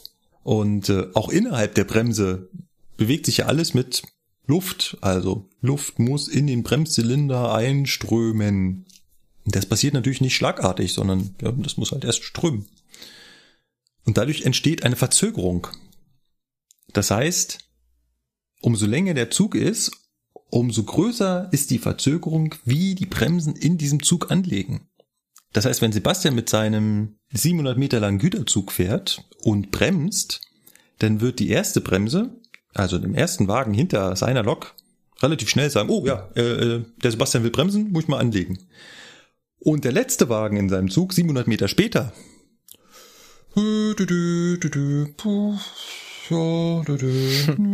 oh, oh. Oh, jetzt, jetzt, jetzt, jetzt, oh, oh, oh. Das könnte man jetzt glauben, na ja gut, dann bremst er halt später. Hm. Ich hätte natürlich das Problem, weil wenn der erste Wagen jetzt meint, oh, fuck, bremsen, bremsen, bremsen, oh, fuck, der Sebastian will stark bremsen, oh, jetzt lege ich aber mal volle Kanne und der da hinten noch dü, dü, dü, dü, dü, mit vollem Gewicht, Druck fährt der jetzt der die hinteren Wagen gegen die vorderen, die schon bremsen gegen. Und da sind wir quasi wieder bei dem Thema der vorherigen Folge. Zug- und Druckkräfte innerhalb des Zuges. Jetzt drückt also dieses Wahnsinnsgewicht von hinten gegen die vorderen Wagen und das will man natürlich nicht. Das birgt die Gefahr, dass der Zug entgleist, weil sich die Wagen gegenseitig rausdrücken. Was macht man jetzt? Man sorgt einfach dafür, dass bei so einem Güterzug, bei so einem langen Güterzug, die Bremsen einfach langsamer anlegen. Das heißt, wenn der Sebastian jetzt seinen Zug vorbereitet, dann stellt er alle seine Wagen so ein, dass er den sagt, du bremst jetzt mal ganz langsam und du auch und du auch und du auch. Das macht man, indem man einfach nur den Querschnitt, wo die Luft durchströmen muss, um in den Bremszylinder zu kommen, einfach verringert. Und was jetzt passiert, wenn der Sebastian bremsen will, dann sagt immer noch der erste Wagen zuerst, jo, ich leg jetzt an, fang schon mal an und der hinten immer noch dü, dü, dü, dü, dü. Aber da der erste Wagen jetzt auch ganz gemütlich anlegt, ja, hm, dann lege ich jetzt mal so ein bisschen die Bremse an. Ja, hat der hintere Wagen Zeit, erstmal mitzukriegen, dass die Bremsen angelegt werden sollen. Was erreiche ich damit? Dass einfach die Kräfte, die innerhalb des Zuges zwischen den Wagen wirken, geringer sind. Genau. Und da gibt's halt, das kann man richtig schön fett aufbauen mit den ganzen Regelungen. Weil es gibt auch die Regel, zum Beispiel die ersten fünf Wagen gehen nur in G und die letzten restlichen Wagen gehen in P. Das heißt, die ersten Wagen sagen sich, ich mache langsam und der hintere Rest sagt, ich mache schnell. Und dadurch hast du dann einen Ausgleich äh, des Anlegeverhaltens im Zug. Genau. Grob gesagt. Aber was auch interessant wäre, ist, wofür steht überhaupt G und P? G steht Güterzug, P Personenzug. So, und mehr gab es nicht. Genau, das war damals so Dings. Aber dann kam ja der Hochgeschwindigkeitsverkehr. Genau. Hui. Ja, also früher gab es halt zwei Bremsstellungen. Wenn man halt festgestellt hat, es macht in einem Güterzug Sinn, die Bremsen da langsamer anzulegen und bei einem Personenzug, der eh nur sieben Wagen, acht Wagen, neun Wagen, zehn Wagen hatte, da war das egal. Wobei, darf ich da noch was hinzufügen? In der Anfangszeit war es so, dass die Güterzüge alle nur G hatten, auch wo P schon für die Personenzüge, sage ich jetzt mal, vorhanden war. Ja. Man hat aber, dadurch, dass die Güterzüge immer schneller wurden, wir fahren jetzt Höchstgeschwindigkeiten bis zu 120 kmh, so im Regelverkehr 140 ist ja auch möglich, das ist wieder eine andere Geschichte. Da kam dann hinzu, dass die Waggons auch die Bremsstellung P erhalten aufgrund der höheren Geschwindigkeit. Du hast schon wieder Waggon gesagt. Ja. Wird das jetzt hier so ein Sparschwein-Ding? Soll ich jetzt zwei Euro ins Schwein reinschmeißen? aber ja. wir stellen fest, du bist halt doch ein echter Cargonaut. Ja, weiß ich nicht, warum das so ist. Keine Ahnung, ist unterbewusst. Ja. Oh, Unterbewusst scheinbar richtig, weil, wie gesagt, Cargo scheint Waggon zu sagen. Aber Wagen sage ich auch. Na, es liegt bestimmt daran, dass du irgendwann mal bei der S-Bahn gelernt hast. Hm. Ich habe bei richtig Regio gelernt, ja. Also jetzt schieb mich hier nicht als S-Bahn-Lokführer hin. Ich war DB Regio, ja. Also mit 111 kann ich zu meiner Lieblingsbaureihe hinzufügen. 111 war meine Altbau-Lieblingsbaureihe. Jetzt hast du gelernt, vorhin, dass auch schon in der 111 ein Touristor verbaut war. Genau gesagt zwei. War sehr gut. Was jetzt passiert ist, ist natürlich, die Loks sind immer besser geworden, konnten immer schneller fahren. Blöd nur, das mit den Bremsen, hm, die wurden nicht automatisch besser. Also haben sich unsere Bremswege verlängert. Blöd nur, dass ich halt bei der Eisenbahn einen bestimmten Bremsweg, den darf ich nicht überschreiten. Nämlich den Abstand zwischen Vor- und Hauptsignal. Elementares Element in der Eisenbahn, ne? Möchtest du noch anfügen, wie viel das grundsätzlich sein sollte? Für die Zuhörer? Oder hattet ihr das schon besprochen? Wir haben das bestimmt schon mal irgendwann erwähnt, aber wir können natürlich darüber sprechen, dass das auf Hauptbahnen in der Regel 1000 Meter sein sollen. Genau. Auf, auf Nebenbahnen auch mal weniger, gerne 700 Meter, könnten noch weniger sein, je nachdem, wie das halt gebaut ist. Dementsprechend muss man da auch langsamer fahren, ne? damit ich halt zwischen diesem Abstand zum Stehen komme. Jetzt waren wir also bei unseren schnell fahrenden Zügen, die jetzt das Problem hatten, dass sie nicht mehr schnell genug zum Stehen kommen. Und habe ich neulich meine Teilnehmer im Unterricht gefragt, ja Leute, jetzt seid ihr Eisenbahningenieure, sagt mir mal, was ich mit meiner Eisenbahn machen kann, damit ich schneller zum Stehen komme. Kamen sie leider nicht drauf. Dann habe ich gefragt, was würdet ihr beim Auto machen, damit das Auto schneller stehen bleibt? Ja, Dollar bremsen. Jo, machen wir doch dasselbe bei der Eisenbahn. Wir bremsen einfach Dollar. Und es war tatsächlich so, man hat damals, wir sprechen jetzt von Klotzbremsen, ne? Man hat den Bremszylinderdruck erhöht. Man hat da mehr Druckluft reingejagt, damit die Klötze, Stecker auf die Räder drücken. Über 8 Bar haben die da in den, in den Bremszylinder gepresst. Hammer. Da musste man sich jetzt noch was ausdenken, dass das natürlich nicht in den niedrigen Geschwindigkeiten passiert, weil sonst funktioniert das mit dem Gleitschutz nicht wieder. Super kompliziert, aber ich konnte jetzt äh, schneller bremsen. Und dafür brauchte ich jetzt also eine neue Bremsstellung, um genau das einzustellen. Und was hat man für schnell fahrende Züge für eine Bremsstellung erfunden? Die Bremsstellung R, auch Rapid genannt. Ich versuche das meinen Teilnehmern immer auszutreiben. Das, das mit dem Rapid. Ja. ja. Und zwar. R für Reisezug oder dann? Ja, du hast natürlich vollkommen recht. Das R kommt von Rapid, von schnell fahrenden Zügen. Man verwechselt die Bedeutung dann, dass das dann eine schnell wirkende Bremse ist. Man sagt, nee, das ist es eben nicht. Sondern? R ist zwar für schnell fahrende Züge, ist aber keine schnell wirkende Bremse, sondern P ist die schnell wirkende Bremse. Und R ist schnell und stark. Du sagst es. Und genau deshalb versuche ich halt meinen Teilnehmern, das wieder auszutreiben, dass R halt nicht die schnell wirkende Bremse ist, sondern P ist die schnell wirkende Bremse. Und R ist dann die schnell und stark wirkende Bremse. Eigentlich R für stark. Also würde es bei dir ausreichen, wenn ich in deinem Unterricht sitzen würde und sagen würde, R ist die stark wirkende Nein, Bremse? die schnell und stark wirkende Bremse. Okay. Das heißt, du willst beides hören. Obwohl ja R schon der Nachfolger des ja. P ist, wo es ja schnell ja. ist. Ja, der Unterschied ist ja der, dass R einfach nur der, dass der Bremszylinderdruck da höher ist als bei P. Anlegen tun die genauso schnell. Aber er hat halt mehr Druck. Jetzt zur Kontrolle. Eine Verständnisfrage mache ich immer gerne zum Schluss. Folgende Frage. Welche Bremse legt schneller an? Ein Zug in der Bremsstellung G, wenn du eine Schnellbremsung machst, oder ein Zug in der Bremsstellung P in der Vollbremsung? Also, was legt schneller an? G, Schnellbremsung oder P, Vollbremsung? Ich würde jetzt sagen, P legt trotzdem noch schneller an. Mhm. Na, selbstverständlich. Ja. Es geht ja nicht darum, wie schnell die Luft entweicht, es geht ja darum, wie schnell die Luft im Bremszylinder ist. Genau. Deswegen ist das so eine schöne Verständnisfrage. Wer das mit den Bremsstellungen verstanden hat, sagt hier die richtige Antwort. Auch wenn in der Frage Schnellbremsung drin steht, ist es natürlich nicht die schnellere Variante, sondern es geht halt wirklich um den Querschnitt. Wir haben ja gesagt, G ist eine langsam wirkende Bremse aufgrund der Kräfte im Zug und deswegen braucht unabhängig davon, welche Bremse du vorne ausführst, ähm, das immer länger zum Anlegen. Ja. Ich hoffe, wir konnten das so halbwegs erklären. Wie gesagt, man kann da noch viel mehr drauf aufbauen. Es gibt ein Regelwerk vielseitig, welche Bremsstellung man wann, wie, unter welchen Bedingungen einstellen muss. Ich möchte da nur die berühmte Zwei-Drittel-Regel in den Raum werfen. Spürt ihr den kalten Schauer, der euch gerade den Rücken runterläuft? Ganz ehrlich, mittlerweile nicht mehr. Ja, der Tod, der Tod steht neben mir. Also, ja. Aber mittlerweile wirklich nicht mehr, weil äh, wenn man sie einmal verstanden hat, dann ist es nicht ja, wirklich kompliziert. Genau. Wir machen es an der Stelle nicht, aber jeder Eisenbahner äh, unter den Hörern weiß, wovon wir reden. Und alle anderen können es im Internet nachlesen. Wir kommen zum nächsten Feedback und zwar vom Martin und eigentlich auch vom Johannes. Martin per Mail, Johannes im Blog und beide sind nicht so ganz mit unserer Ansicht über das autonome Fahren zufrieden. Ja.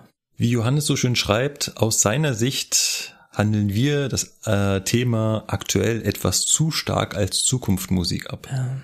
Ja, wir sind ja auch parteiisch. Ja, das haben wir beim letzten Mal ja auch schon gesagt. Ähm, klar, ja. wir hängen da im System mit drin und wir diskutieren da über unseren eigenen Ast, auf dem wir sitzen. Die Frage ist, ob wir das wirklich objektiv beurteilen können. Tja. Tja, ich vergleiche das immer ganz gerne mit der Modellbahn, wenn ich ehrlich bin.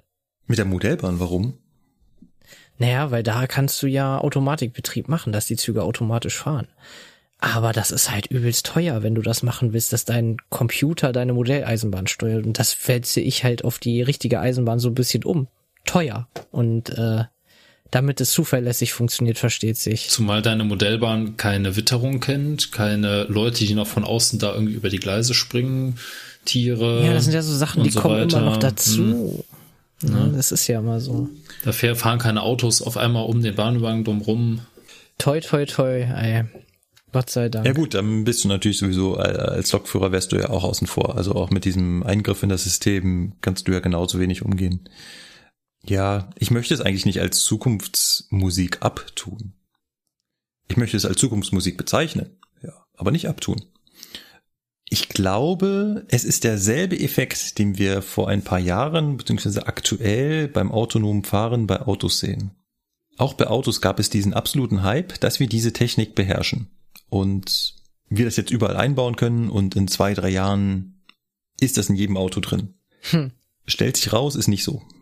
Weil, wenn man sich jetzt näher mit dem Thema beschäftigt und wirklich jedes Detail lösen muss, plötzlich dann feststellt, so einfach ist es plötzlich doch nicht. Und ich glaube, dass wir beim autonomen Fahren, bei den Zügen bei einem ähnlichen Problem sind. Das sieht auf den ersten Blick total trivial aus. Das sieht so aus wie, ich bin schienengebunden, ich muss nicht lenken, ich habe alle Informationen über die Infrastruktur, die Stellung der Signale muss ich nicht irgendwie erkennen, die kann ich übertragen, die Punkte, wo ich bremsen muss, schneller fahren muss und so weiter, die sind alle im Vorhinein bekannt. Das klingt doch nach einer trivialen Aufgabe. Ich glaube aber, das sieht nur auf den ersten Blick so aus. Ich glaube, wenn man sich wirklich mit jedem einzelnen Problem im Detail beschäftigt, wird man sehr schnell feststellen, dass das System Eisenbahn doch deutlich komplexer ist als man es auf den ersten Blick erwartet. Ganz ohne die vom Lukas erwähnten Autos, die um Schranken rumfahren, sondern allein dieser normale Betrieb ist schon relativ kompliziert. Tja. Vor allem, da wir nicht mit unserem Eisenbahnsystem von Null auf starten. Das heißt, ich muss mit einem existierenden System arbeiten, was schon da ist. Und ähm, das ist so gar nicht darauf ausgelegt, irgendwie autonom zu fahren. Von daher möchte ich da euren Enthusiasmus nicht bremsen, aber ich befürchte, es ist doch noch Zukunftsmusik. Ja. Ja, wenn du dir das bei Tesla anguckst, was die Computer jetzt erstmal alles noch lernen, bevor sie überhaupt selbst agieren können, ne? das ist das beste Beispiel, ja, ne? Und naja. Ja, ja, also klar kann man sagen, ja. Autos ist nochmal eine ganz andere Kategorie. Die müssen halt, wie gesagt, ihre Umwelt äh, verstehen. Das müssen Züge im Endeffekt nicht. Aber im Grundsatz glaube ich, dass es in dieselbe Richtung geht. Und dann haben wir noch das andere Thema und da finde ich, hat der Sebastian das einen sehr schönen Vergleich gebracht. Das Ganze ist schweineteuer.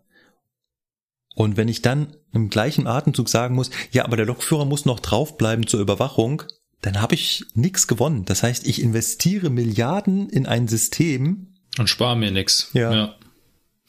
Spare mir nichts am dann Personal. Leg, legt man noch drauf. Und es ist halt gerade wirklich, wirklich verdammt teuer. Wenn man das nun mal grob überschlägt und das mal umschlägt, was ich mit den gleichen Kosten, wie lange ich damit Lokführer bezahlen könnte, komme ich auf keinen grünen Zweig. Und ähm, das steht dem Ganzen so ein bisschen im, im, im Weg. Also zum einen ganz viele Detailprobleme, zum anderen immense Kosten bei erstmal wenig zu erwartenden Einsparungen. Und dazu kommt, dass Eisenbahn an sich auch noch so innovationsfremd ist oder so innovationsfeindlich, weil wir halt Intervalle haben, die so lang sind. Züge, die wir auf die Strecke setzen, sei es jetzt zum Beispiel der neue ICE, der wird jetzt beschafft, bestellt, wird in drei Jahren bei uns sein und soll dann 30 Jahre für uns fahren. 30 Jahre ist immer so eine grobe Zahl, wie man sagt, Eisenbahnfahrzeuge werden eingesetzt. Und der wird jetzt nicht darauf ausgelegt, dass der autonom fahren kann. Das bedeutet aber im Umkehrschluss auch, dass ich halt nicht die Voraussetzung habe, in den nächsten 30 Jahren, dass der Zug autonom fährt. Das heißt nicht, dass man den nicht umrüsten können oder so. Das soll jetzt nur als Beispiel dafür sein, dass wir halt durch diese langen Produktzyklen relativ innovationsfeindlich sind. Das gleiche gilt für Stellwerke. Stellwerke, die jetzt eingebaut werden, die müssen da Jahrzehnte arbeiten. Beziehungsweise die Stellwerke, die jetzt schon existieren, die arbeiten schon seit Jahrzehnten, wenn nicht gar Jahrhunderten. Und äh, das ist halt dummerweise bei uns ein, ein, ein wirklich großes Problem, wenn es um Innovation geht. Das ist nicht wie beim Auto, dass man sagt, ja, alle drei Jahre kauft man sich ein neues oder einen Leasingvertrag, der läuft ein Jahr und dann kriegst du sowieso wieder ein neues oder wie bei Handys. Warte, bist du Lokführer? War, Keine Sorge, ich habe kein Auto. Ähm, also. Alle drei Jahre neues Auto, bitte was? Ja. Ich, Ähm. meine Familie fährt so 10, 15 Jahre das Auto. Und so habe ich jetzt meinen eigentlich auch eingeplant. Oh. Lass uns das Beispiel Handy nehmen. Wie, wie oft kaufst du dir ein neues Handy? Vertrag. Gibt immer zwei Jahre Ja, neues. also alle zwei Jahre. aber davon, davon gehe ich jetzt aber weg, ne, will ich dazu sagen. Aber alle zwei Jahre bisher ein neues Handy und das treibt natürlich die Innovation auch voran. Stell dir vor, du würdest dein Handy 30 Jahre lang behalten. Ähm, ja. Das stimmt. Dann würden wir Gäbe es keine Innovation Richtig. auf jeden Fall. Und ein ähnliches Problem haben wir halt bei der Eisenbahn. Der Johannes hat auch noch auf ein anderes Thema hingewiesen und zwar, und ich wusste, dass es kommt. Er, Johannes war auch nicht alleine. Es gab mehrfach den Kommentar zum Thema Fernentkuppeln. Wir haben uns doch in einer der letzten Folgen darüber unterhalten, dass man äh, Güterzüge mit automatischen Kupplungen ausrüstet, ne? Ihr erinnert euch. Folge 40. Ja. Und da haben wir auch darüber gesprochen, dass es natürlich diese automatischen Kupplungen im Fernverkehr und im Regionalverkehr schon lange gibt. Und dann habe ich gesagt, es gibt da allerdings zwei unterschiedliche Philosophien, während der Regionalverkehr eher darauf setzt, dass lokal entkuppelt wird. Also der Lokführer steigt in der Mitte des Zuges auf, drückt da einen Knopf oder dient einen Schalter und dann wird an dieser Stelle entkuppelt.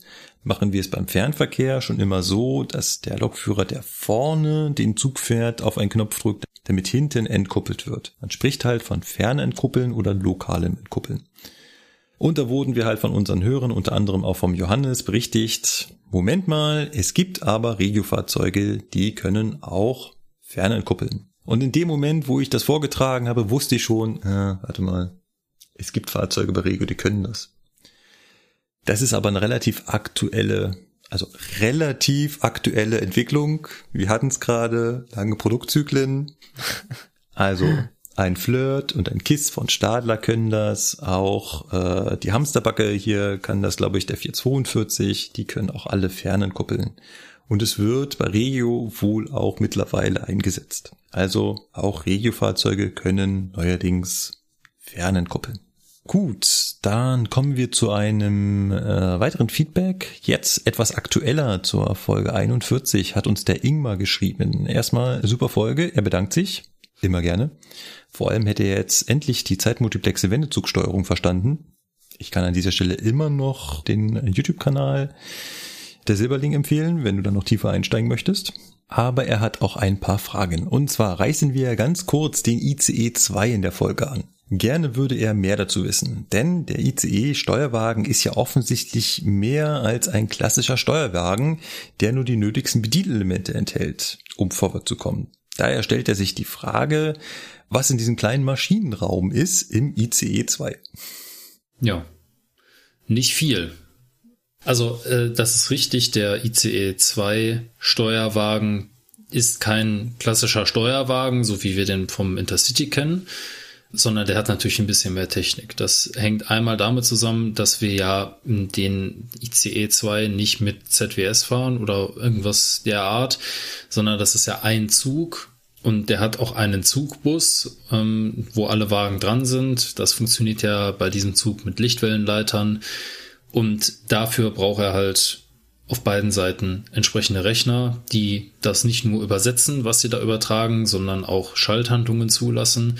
Also ich kann von meinem ICE 2 Steuerwagen alles, was auf dem TK stattfindet, steuern. Also alles das, was ich quasi fernsteuern kann und muss, das kann ich auch vom Steuerwagen aus machen. Also zentrale Steuergeräte sind da, dann hat der noch die zwei Diagnoserechner da, weil der zeigt mir ja auch den Zustand an von, vom ganzen Zug und eben auch vom Triebkopf. Ähm, also der zeigt mir viel mehr an, es ist viel mehr möglich als bei einem normalen Steuerwagen. Dann hat er natürlich noch einen eigenen Zugbeeinflussungsrechnerschrank, das hat aber der normale auch. Und ähm, ja, das ist im Prinzip das Wesentliche. Also ich kann den ganzen Triebkopf halt fernsteuern. Ich kann sagen, Drehgestell ein, Drehgestell aus, äh, mach die Bugklappe hinten auf. Ähm, ich kann die Rechner umschalten. Also wenn sich zum Beispiel Steuerwagen und Triebkopf nicht mehr so richtig verstehen, dann kann ich trotzdem versuchen, meistens klappt's auch, vom Steuerwagen aus dem Rechner auf dem Triebkopf zu sagen, hallo, geh mal bitte, übertrag deine Aufgaben mal bitte an deinen Partner, damit äh, ich mich mit deinem Partner da unterhalten kann, vielleicht läuft das ja dann besser. Das kann ich halt alles da hinten machen. Und entsprechend halt deutlich mehr als bei einem Intercity-Steuerwagen, wo ich nur ganz, ganz geringe Informationen bekomme von dem, was auf der Lok los ist und halt auch nicht wirklich viel da steuern kann. Das erste Mal, als ich in so einem ICE 2 Steuerwagen drin war, stellte ich fest, ist relativ leer da hinten. Da ist wirklich viel Platz. Ja. Ja, da ist viel Platz. Na, aber wie gesagt, das ist halt kein, wir sagen zwar immer Steuerwagen dazu, es ist auch irgendwo ein Steuerwagen, aber dadurch, dass halt das Triebzugkonzept besteht bei diesem Zug, ist das halt ein Verbund, das ist ein Zug. Ne? Und ich kann halt auch hingehen und kann diesen Steuerwagen durch einen zweiten Triebkopf ersetzen. Das ist dem Zug egal. Also der fährt auch mit zwei Triebköpfen. Baureihe 402. Geht. Ja. Ne? Ja. Das ist, wie gesagt, dieser Steuerwagen, der lässt sich ganz einfach auch durch einen Triebkopf ersetzen. Ich kann natürlich nicht mit zwei Steuerwagen durch die Gegend fahren. Ich denke mal, das ist hier jedem klar. Ne? Also so Scherze wie, äh, ja, kannst du nicht mit dem Steuerwagen um den Zug drum rumfahren? Ja, haha. Ja.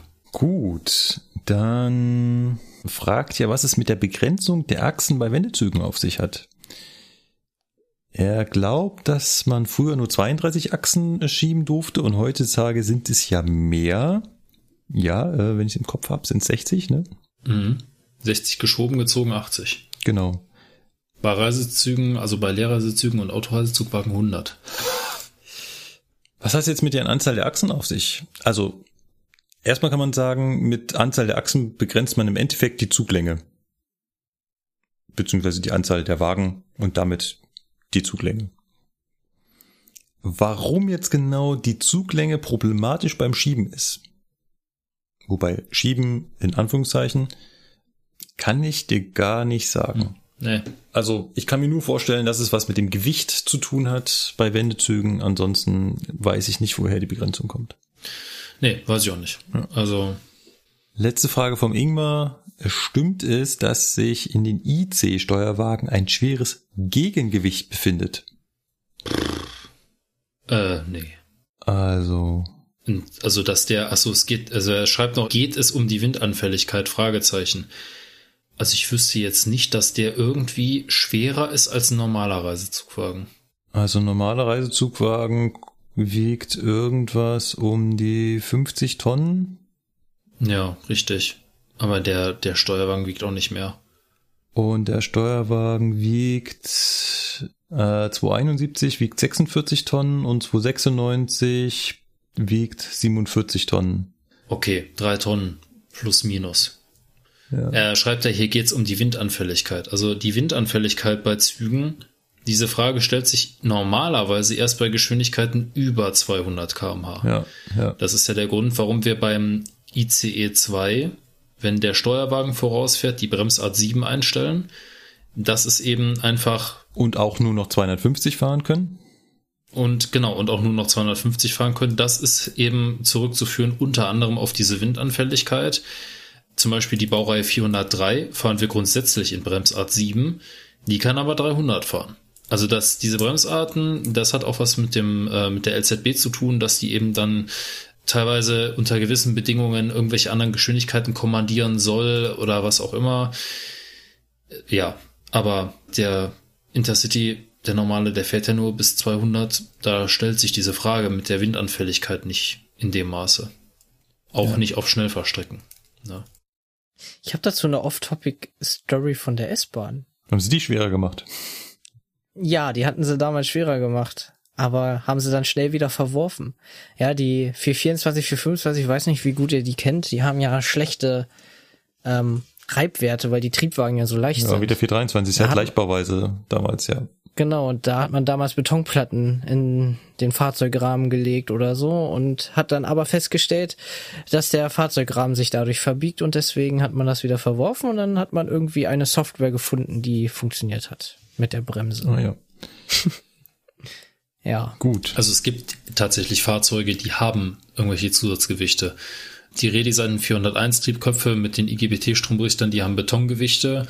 weil die Motorvordrosseln wegfallen. Die Baureihe V60 hat teilweise Zusatzgewichte, weil es da eine leichte und eine schwere Variante gibt. Also das ist jetzt nicht abwegig, aber dass der 296.3... Ja, die Baureihe 187 hat auch ein Zusatzgewicht. Aber auch nur bei der DB-Variante, weil uns der Dieselmotor fehlt an der Stelle. ah. Um dann ja, die okay. Äh, Balance der Lok wieder auszugleichen, ja, ja. hat man da eine Betonplatte drin. Jo. Ja, das ist klar, ja. Ja, wieder am also, falschen Ende gespart. Ich habe keine Ahnung. Gut, ich würde vorschlagen, wir nehmen noch den Chris rein und dann machen wir Feierabend. Wo ist denn der Chris? Da. Chris mit K. Ist das ein Feedback zur Folge 14? Ja.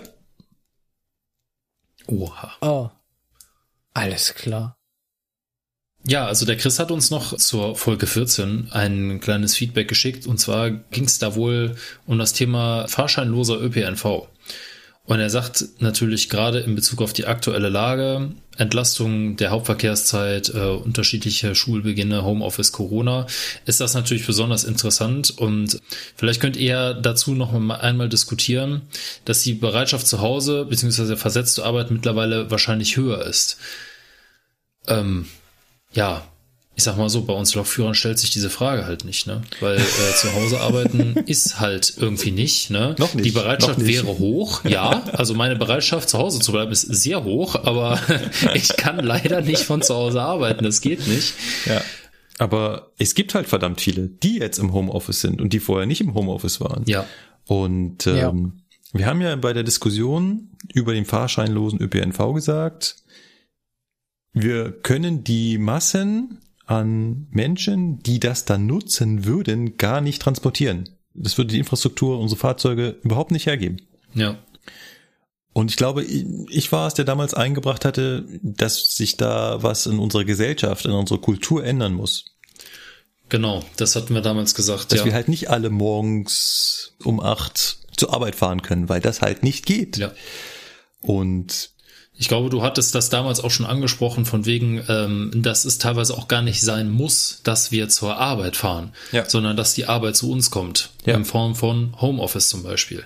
Und das ist ja eine sehr sinnvolle Maßnahme. Also da, wo es geht, es gibt sicherlich Berufe, wo man wirklich sagen kann, pass auf, mit einer vernünftigen Netzanbindung kannst du das auch von zu Hause machen. Definitiv. Es geht ja nicht darum, dass du alles von zu Hause Ja. machst. Es geht darum, dass du zum Beispiel von fünf Ja. Tagen drei zu Hause Ja. bleibst oder so. ja, Ne? Wäre schon gut für die Umwelt, ne? wäre schön für die Entlastung der Straßen, der Verkehrsmittel und so. ja, Und gerade jetzt ist ja quasi eine erzwungene Testphase von Homeoffice, weil das jetzt momentan das, äh, die, die Lösung von vielen Problemen ist in vielen Firmen, dass man einfach sagt, ja, wir können euch hier jetzt nicht so großartig gut beherbergen, weil Großraumbüro und immer lüften, es ist kalt draußen.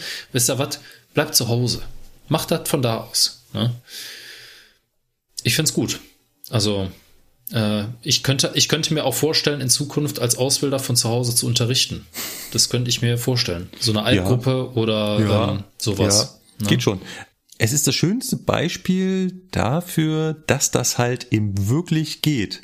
Und wir können, also würde ich jetzt mich mal so hinstellen und sagen, Homeoffice ist halt nicht nur die Lösung, um die Corona-Pandemie zu bekämpfen, sondern es wäre auch eine Lösung dafür, den Klimawandel zu bekämpfen, weil ich halt Ja. weniger Mobilität brauche und ich damit weniger Energie in die Mobilität stecken muss.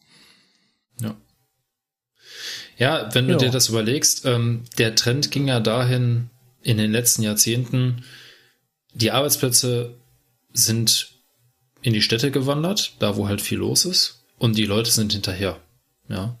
Und äh, wenn du jetzt irgendwie, wenn du dir überlegst, ähm, früher, du bist irgendwie auf dem Dorf groß geworden, hast da gearbeitet im Handwerksbetrieb oder so oder beim Bäcker um die Ecke oder was auch immer, ne, kleine Maschinenfabrik oder so, ähm, gibt's jetzt nicht mehr. Das heißt also, wer auf dem Land wohnt, muss irgendwie pendeln, um zu seinem Arbeitsplatz zu kommen. Auf jeden Fall die meisten, nicht alle, ich weiß, aber die meisten, da können wir uns, glaube ich, darauf einigen, müssen pendeln. Und ähm, vielleicht ist das jetzt eine Möglichkeit, diesen Trend wieder ein bisschen abzufangen und zu sagen, nee, ihr müsst nicht mehr fünf Tage pendeln, sondern nur noch zwei. Ja. Ja, dass du, weiß ich nicht, dienstags und donnerstags zur Besprechung dahin gehst und montags, mittwochs und freitags kannst du auch von zu Hause arbeiten. Ja. Das muss man sich einfach mal auf der, also einfach auf der Zunge zergehen lassen. Einen Tag in der Woche zu Hause bleiben, würde das Verkehrsaufkommen um 20 Prozent reduzieren. Ja. Und das ist ja mal schon absolut signifikant. Man stellt sich vor, jeder Zug ist morgens 20 Prozent leerer. Ja. Ich glaube, das wird auf jeden Fall auffallen. Gut, last but not least möchte ich ganz kurz noch was zum, soll das Alex sein? Also zum ALX sein? Ich ALX denke schon, Hat, hat ähm, zur letzten Folge eine Richtigstellung, die möchte ich an dieser Stelle noch rausgeben. Und zwar möchte er äh, mich korrigieren hinsichtlich des Strafbefehls. Korrekt ist, ein Strafbefehl wird von einem Richter ausgestellt auf Antrag eines Staatsanwaltes. Es findet also keine Verhandlung statt, aber es ist weiterhin ein Richter involviert. Okay. Gut, mit dieser Richtigstellung beenden wir diese Podcastaufnahme. Wir haben unseren Feedbackberg wieder ein wenig abgebaut, aber sind immer noch nicht ganz durch. Ich glaube, das wird ein Teufelskreis sein. Je mehr wir versuchen, ihn abzubauen, desto, desto größer wird er einfach. Der Rest wird kommen, aber es wird auch wieder Neues dazukommen. Definitiv. Genau, definitiv. das ist nämlich das Problem. Es wird. Aber das Schöne ist, muss man dazu sagen, es ist doch geil, wenn so viel Feedback kommt. Definitiv. Das heißt, die Leute Definitiv. Feiern es Ja. und Leute. sie beschäftigen sich damit und das finde Ja. ich halt toll. Ja, es gibt Podcasts, die haben deutlich mehr Hörer als wir und beschweren sich, dass sie kein Feedback bekommen. Von daher bin ich mega, mega. Ach, echt jetzt? Ja, natürlich. Feedback Okay, ist das was ist- total Ungewöhnliches im Podcast, weil natürlich die meisten konsumieren das ja, während sie etwas anderes tun. Und während du gerade abwäscht oder Sport treibst oder Auto fährst, kannst du halt schlecht nebenbei Feedback schreiben. Ja. Das stimmt Deswegen- allerdings. Aber man kann sich das aufheben und dann danach Genau. Und ähm, machen. Die Anzahl der Kommentare, die ich zu Podcast geschrieben habe, und ich höre eine Menge Podcast, kann ich an einer Hand abzählen. Obwohl ich das natürlich die ganze Zeit äh, im, im Ohr hab. Wenn nicht, müssen wir hier so ein Neujahrs-Special machen. Feedback it XXL. wir machen alles. Ah, Das will ja auch keiner hören. Das, kann, das will ja auch keiner hören. Nee, nee. Also ich denke mal schon, ähm, das, was interessant ist, was die Leute richtig interessiert, ist halt einfach, dass sie über uns so ein bisschen den Einblick hinter die Kulissen bekommen und ähm, wir halt auch viel über Technik sprechen und so. Und ähm, mich selber interessiert es auch immer wieder und ich finde immer das Feedback toll, gerade wenn es um Technik geht, dass sich dann tatsächlich auch Leute melden, die einfach auch wirklich Ahnung davon haben, die einem sagen können, pass mal auf, ich habe das studiert, ich kann dir sagen, das läuft so und so ab. Oder ich war damals bei der Einführung von dem und dem Fahrzeug dabei, das ist so und so. Das sind ja Dinge, klar, wir könnten natürlich jetzt auch irgendwie öffentlich recherchieren und uns mit jemandem unterhalten und so weiter. Das machen wir ja auch, haben wir ja auch in dieser Folge wieder gemacht. Aber wenn du das zu jedem, zu jeder Kleinigkeit, die du nur mal eben wissen willst, machen würdest, es funktioniert nicht. Und deswegen sind wir einfach auch auf euer Feedback angewiesen und äh, freuen uns halt auch total, wenn ihr uns dann noch mal ein bisschen aufgleist und uns erzählt, pass auf, ähm, das ist jetzt hier nicht so ganz äh, richtig, da seid ihr ein bisschen äh, daneben, das funktioniert so und so. Und wie gesagt, das bringen wir auch dann zeitnah, ne, so wie es halt passt, so wie es halt geht, dann wieder ein. Wenn ihr das machen wollt, dann schreibt uns doch eine E-Mail an mail at zugfunk-podcast.de. Unter der URL zugfunk-podcast.de findet ihr auch eine Internetseite und dort könnt ihr kommentieren. Ihr findet uns auch in den sozialen Medien auf Facebook und Twitter und ich glaube auch noch auf Instagram. Hm. Ach so, du, ja, ich bin noch auf Instagram unterwegs. Ja, der Genau. Zugfunk-Podcast auch, aber vielleicht übertragen wir das irgendwann auf unseren neuen Mitarbeiter. Das ist eine gute Idee, ja. Ich hatte damals überlegt, ob ich in Kontakt mit dir über Instagram trete, Oh. aber ich habe gesehen, dass der Account nicht mehr allzu viel gemacht hatte und da habe ich mir dann Twitter geholt. Das heißt, der Podcast hier ist eigentlich der Grund, dass ich Twitter habe. Gut. Auch eigentlich ganz cool. Ja, hat das auch was Gutes. So. Auch was Ja. Gutes hat es, dass dieser Podcast langsam zu Ende geht, denn es ist spät. Mir hat's wieder Spaß gemacht. Ich habe was gelernt. Ich hoffe, ihr auch. Wir bedanken uns fürs Zuhören. Macht's gut. Bis zum nächsten Mal. Auf Wiedersehen. Tschüss. Tschüss.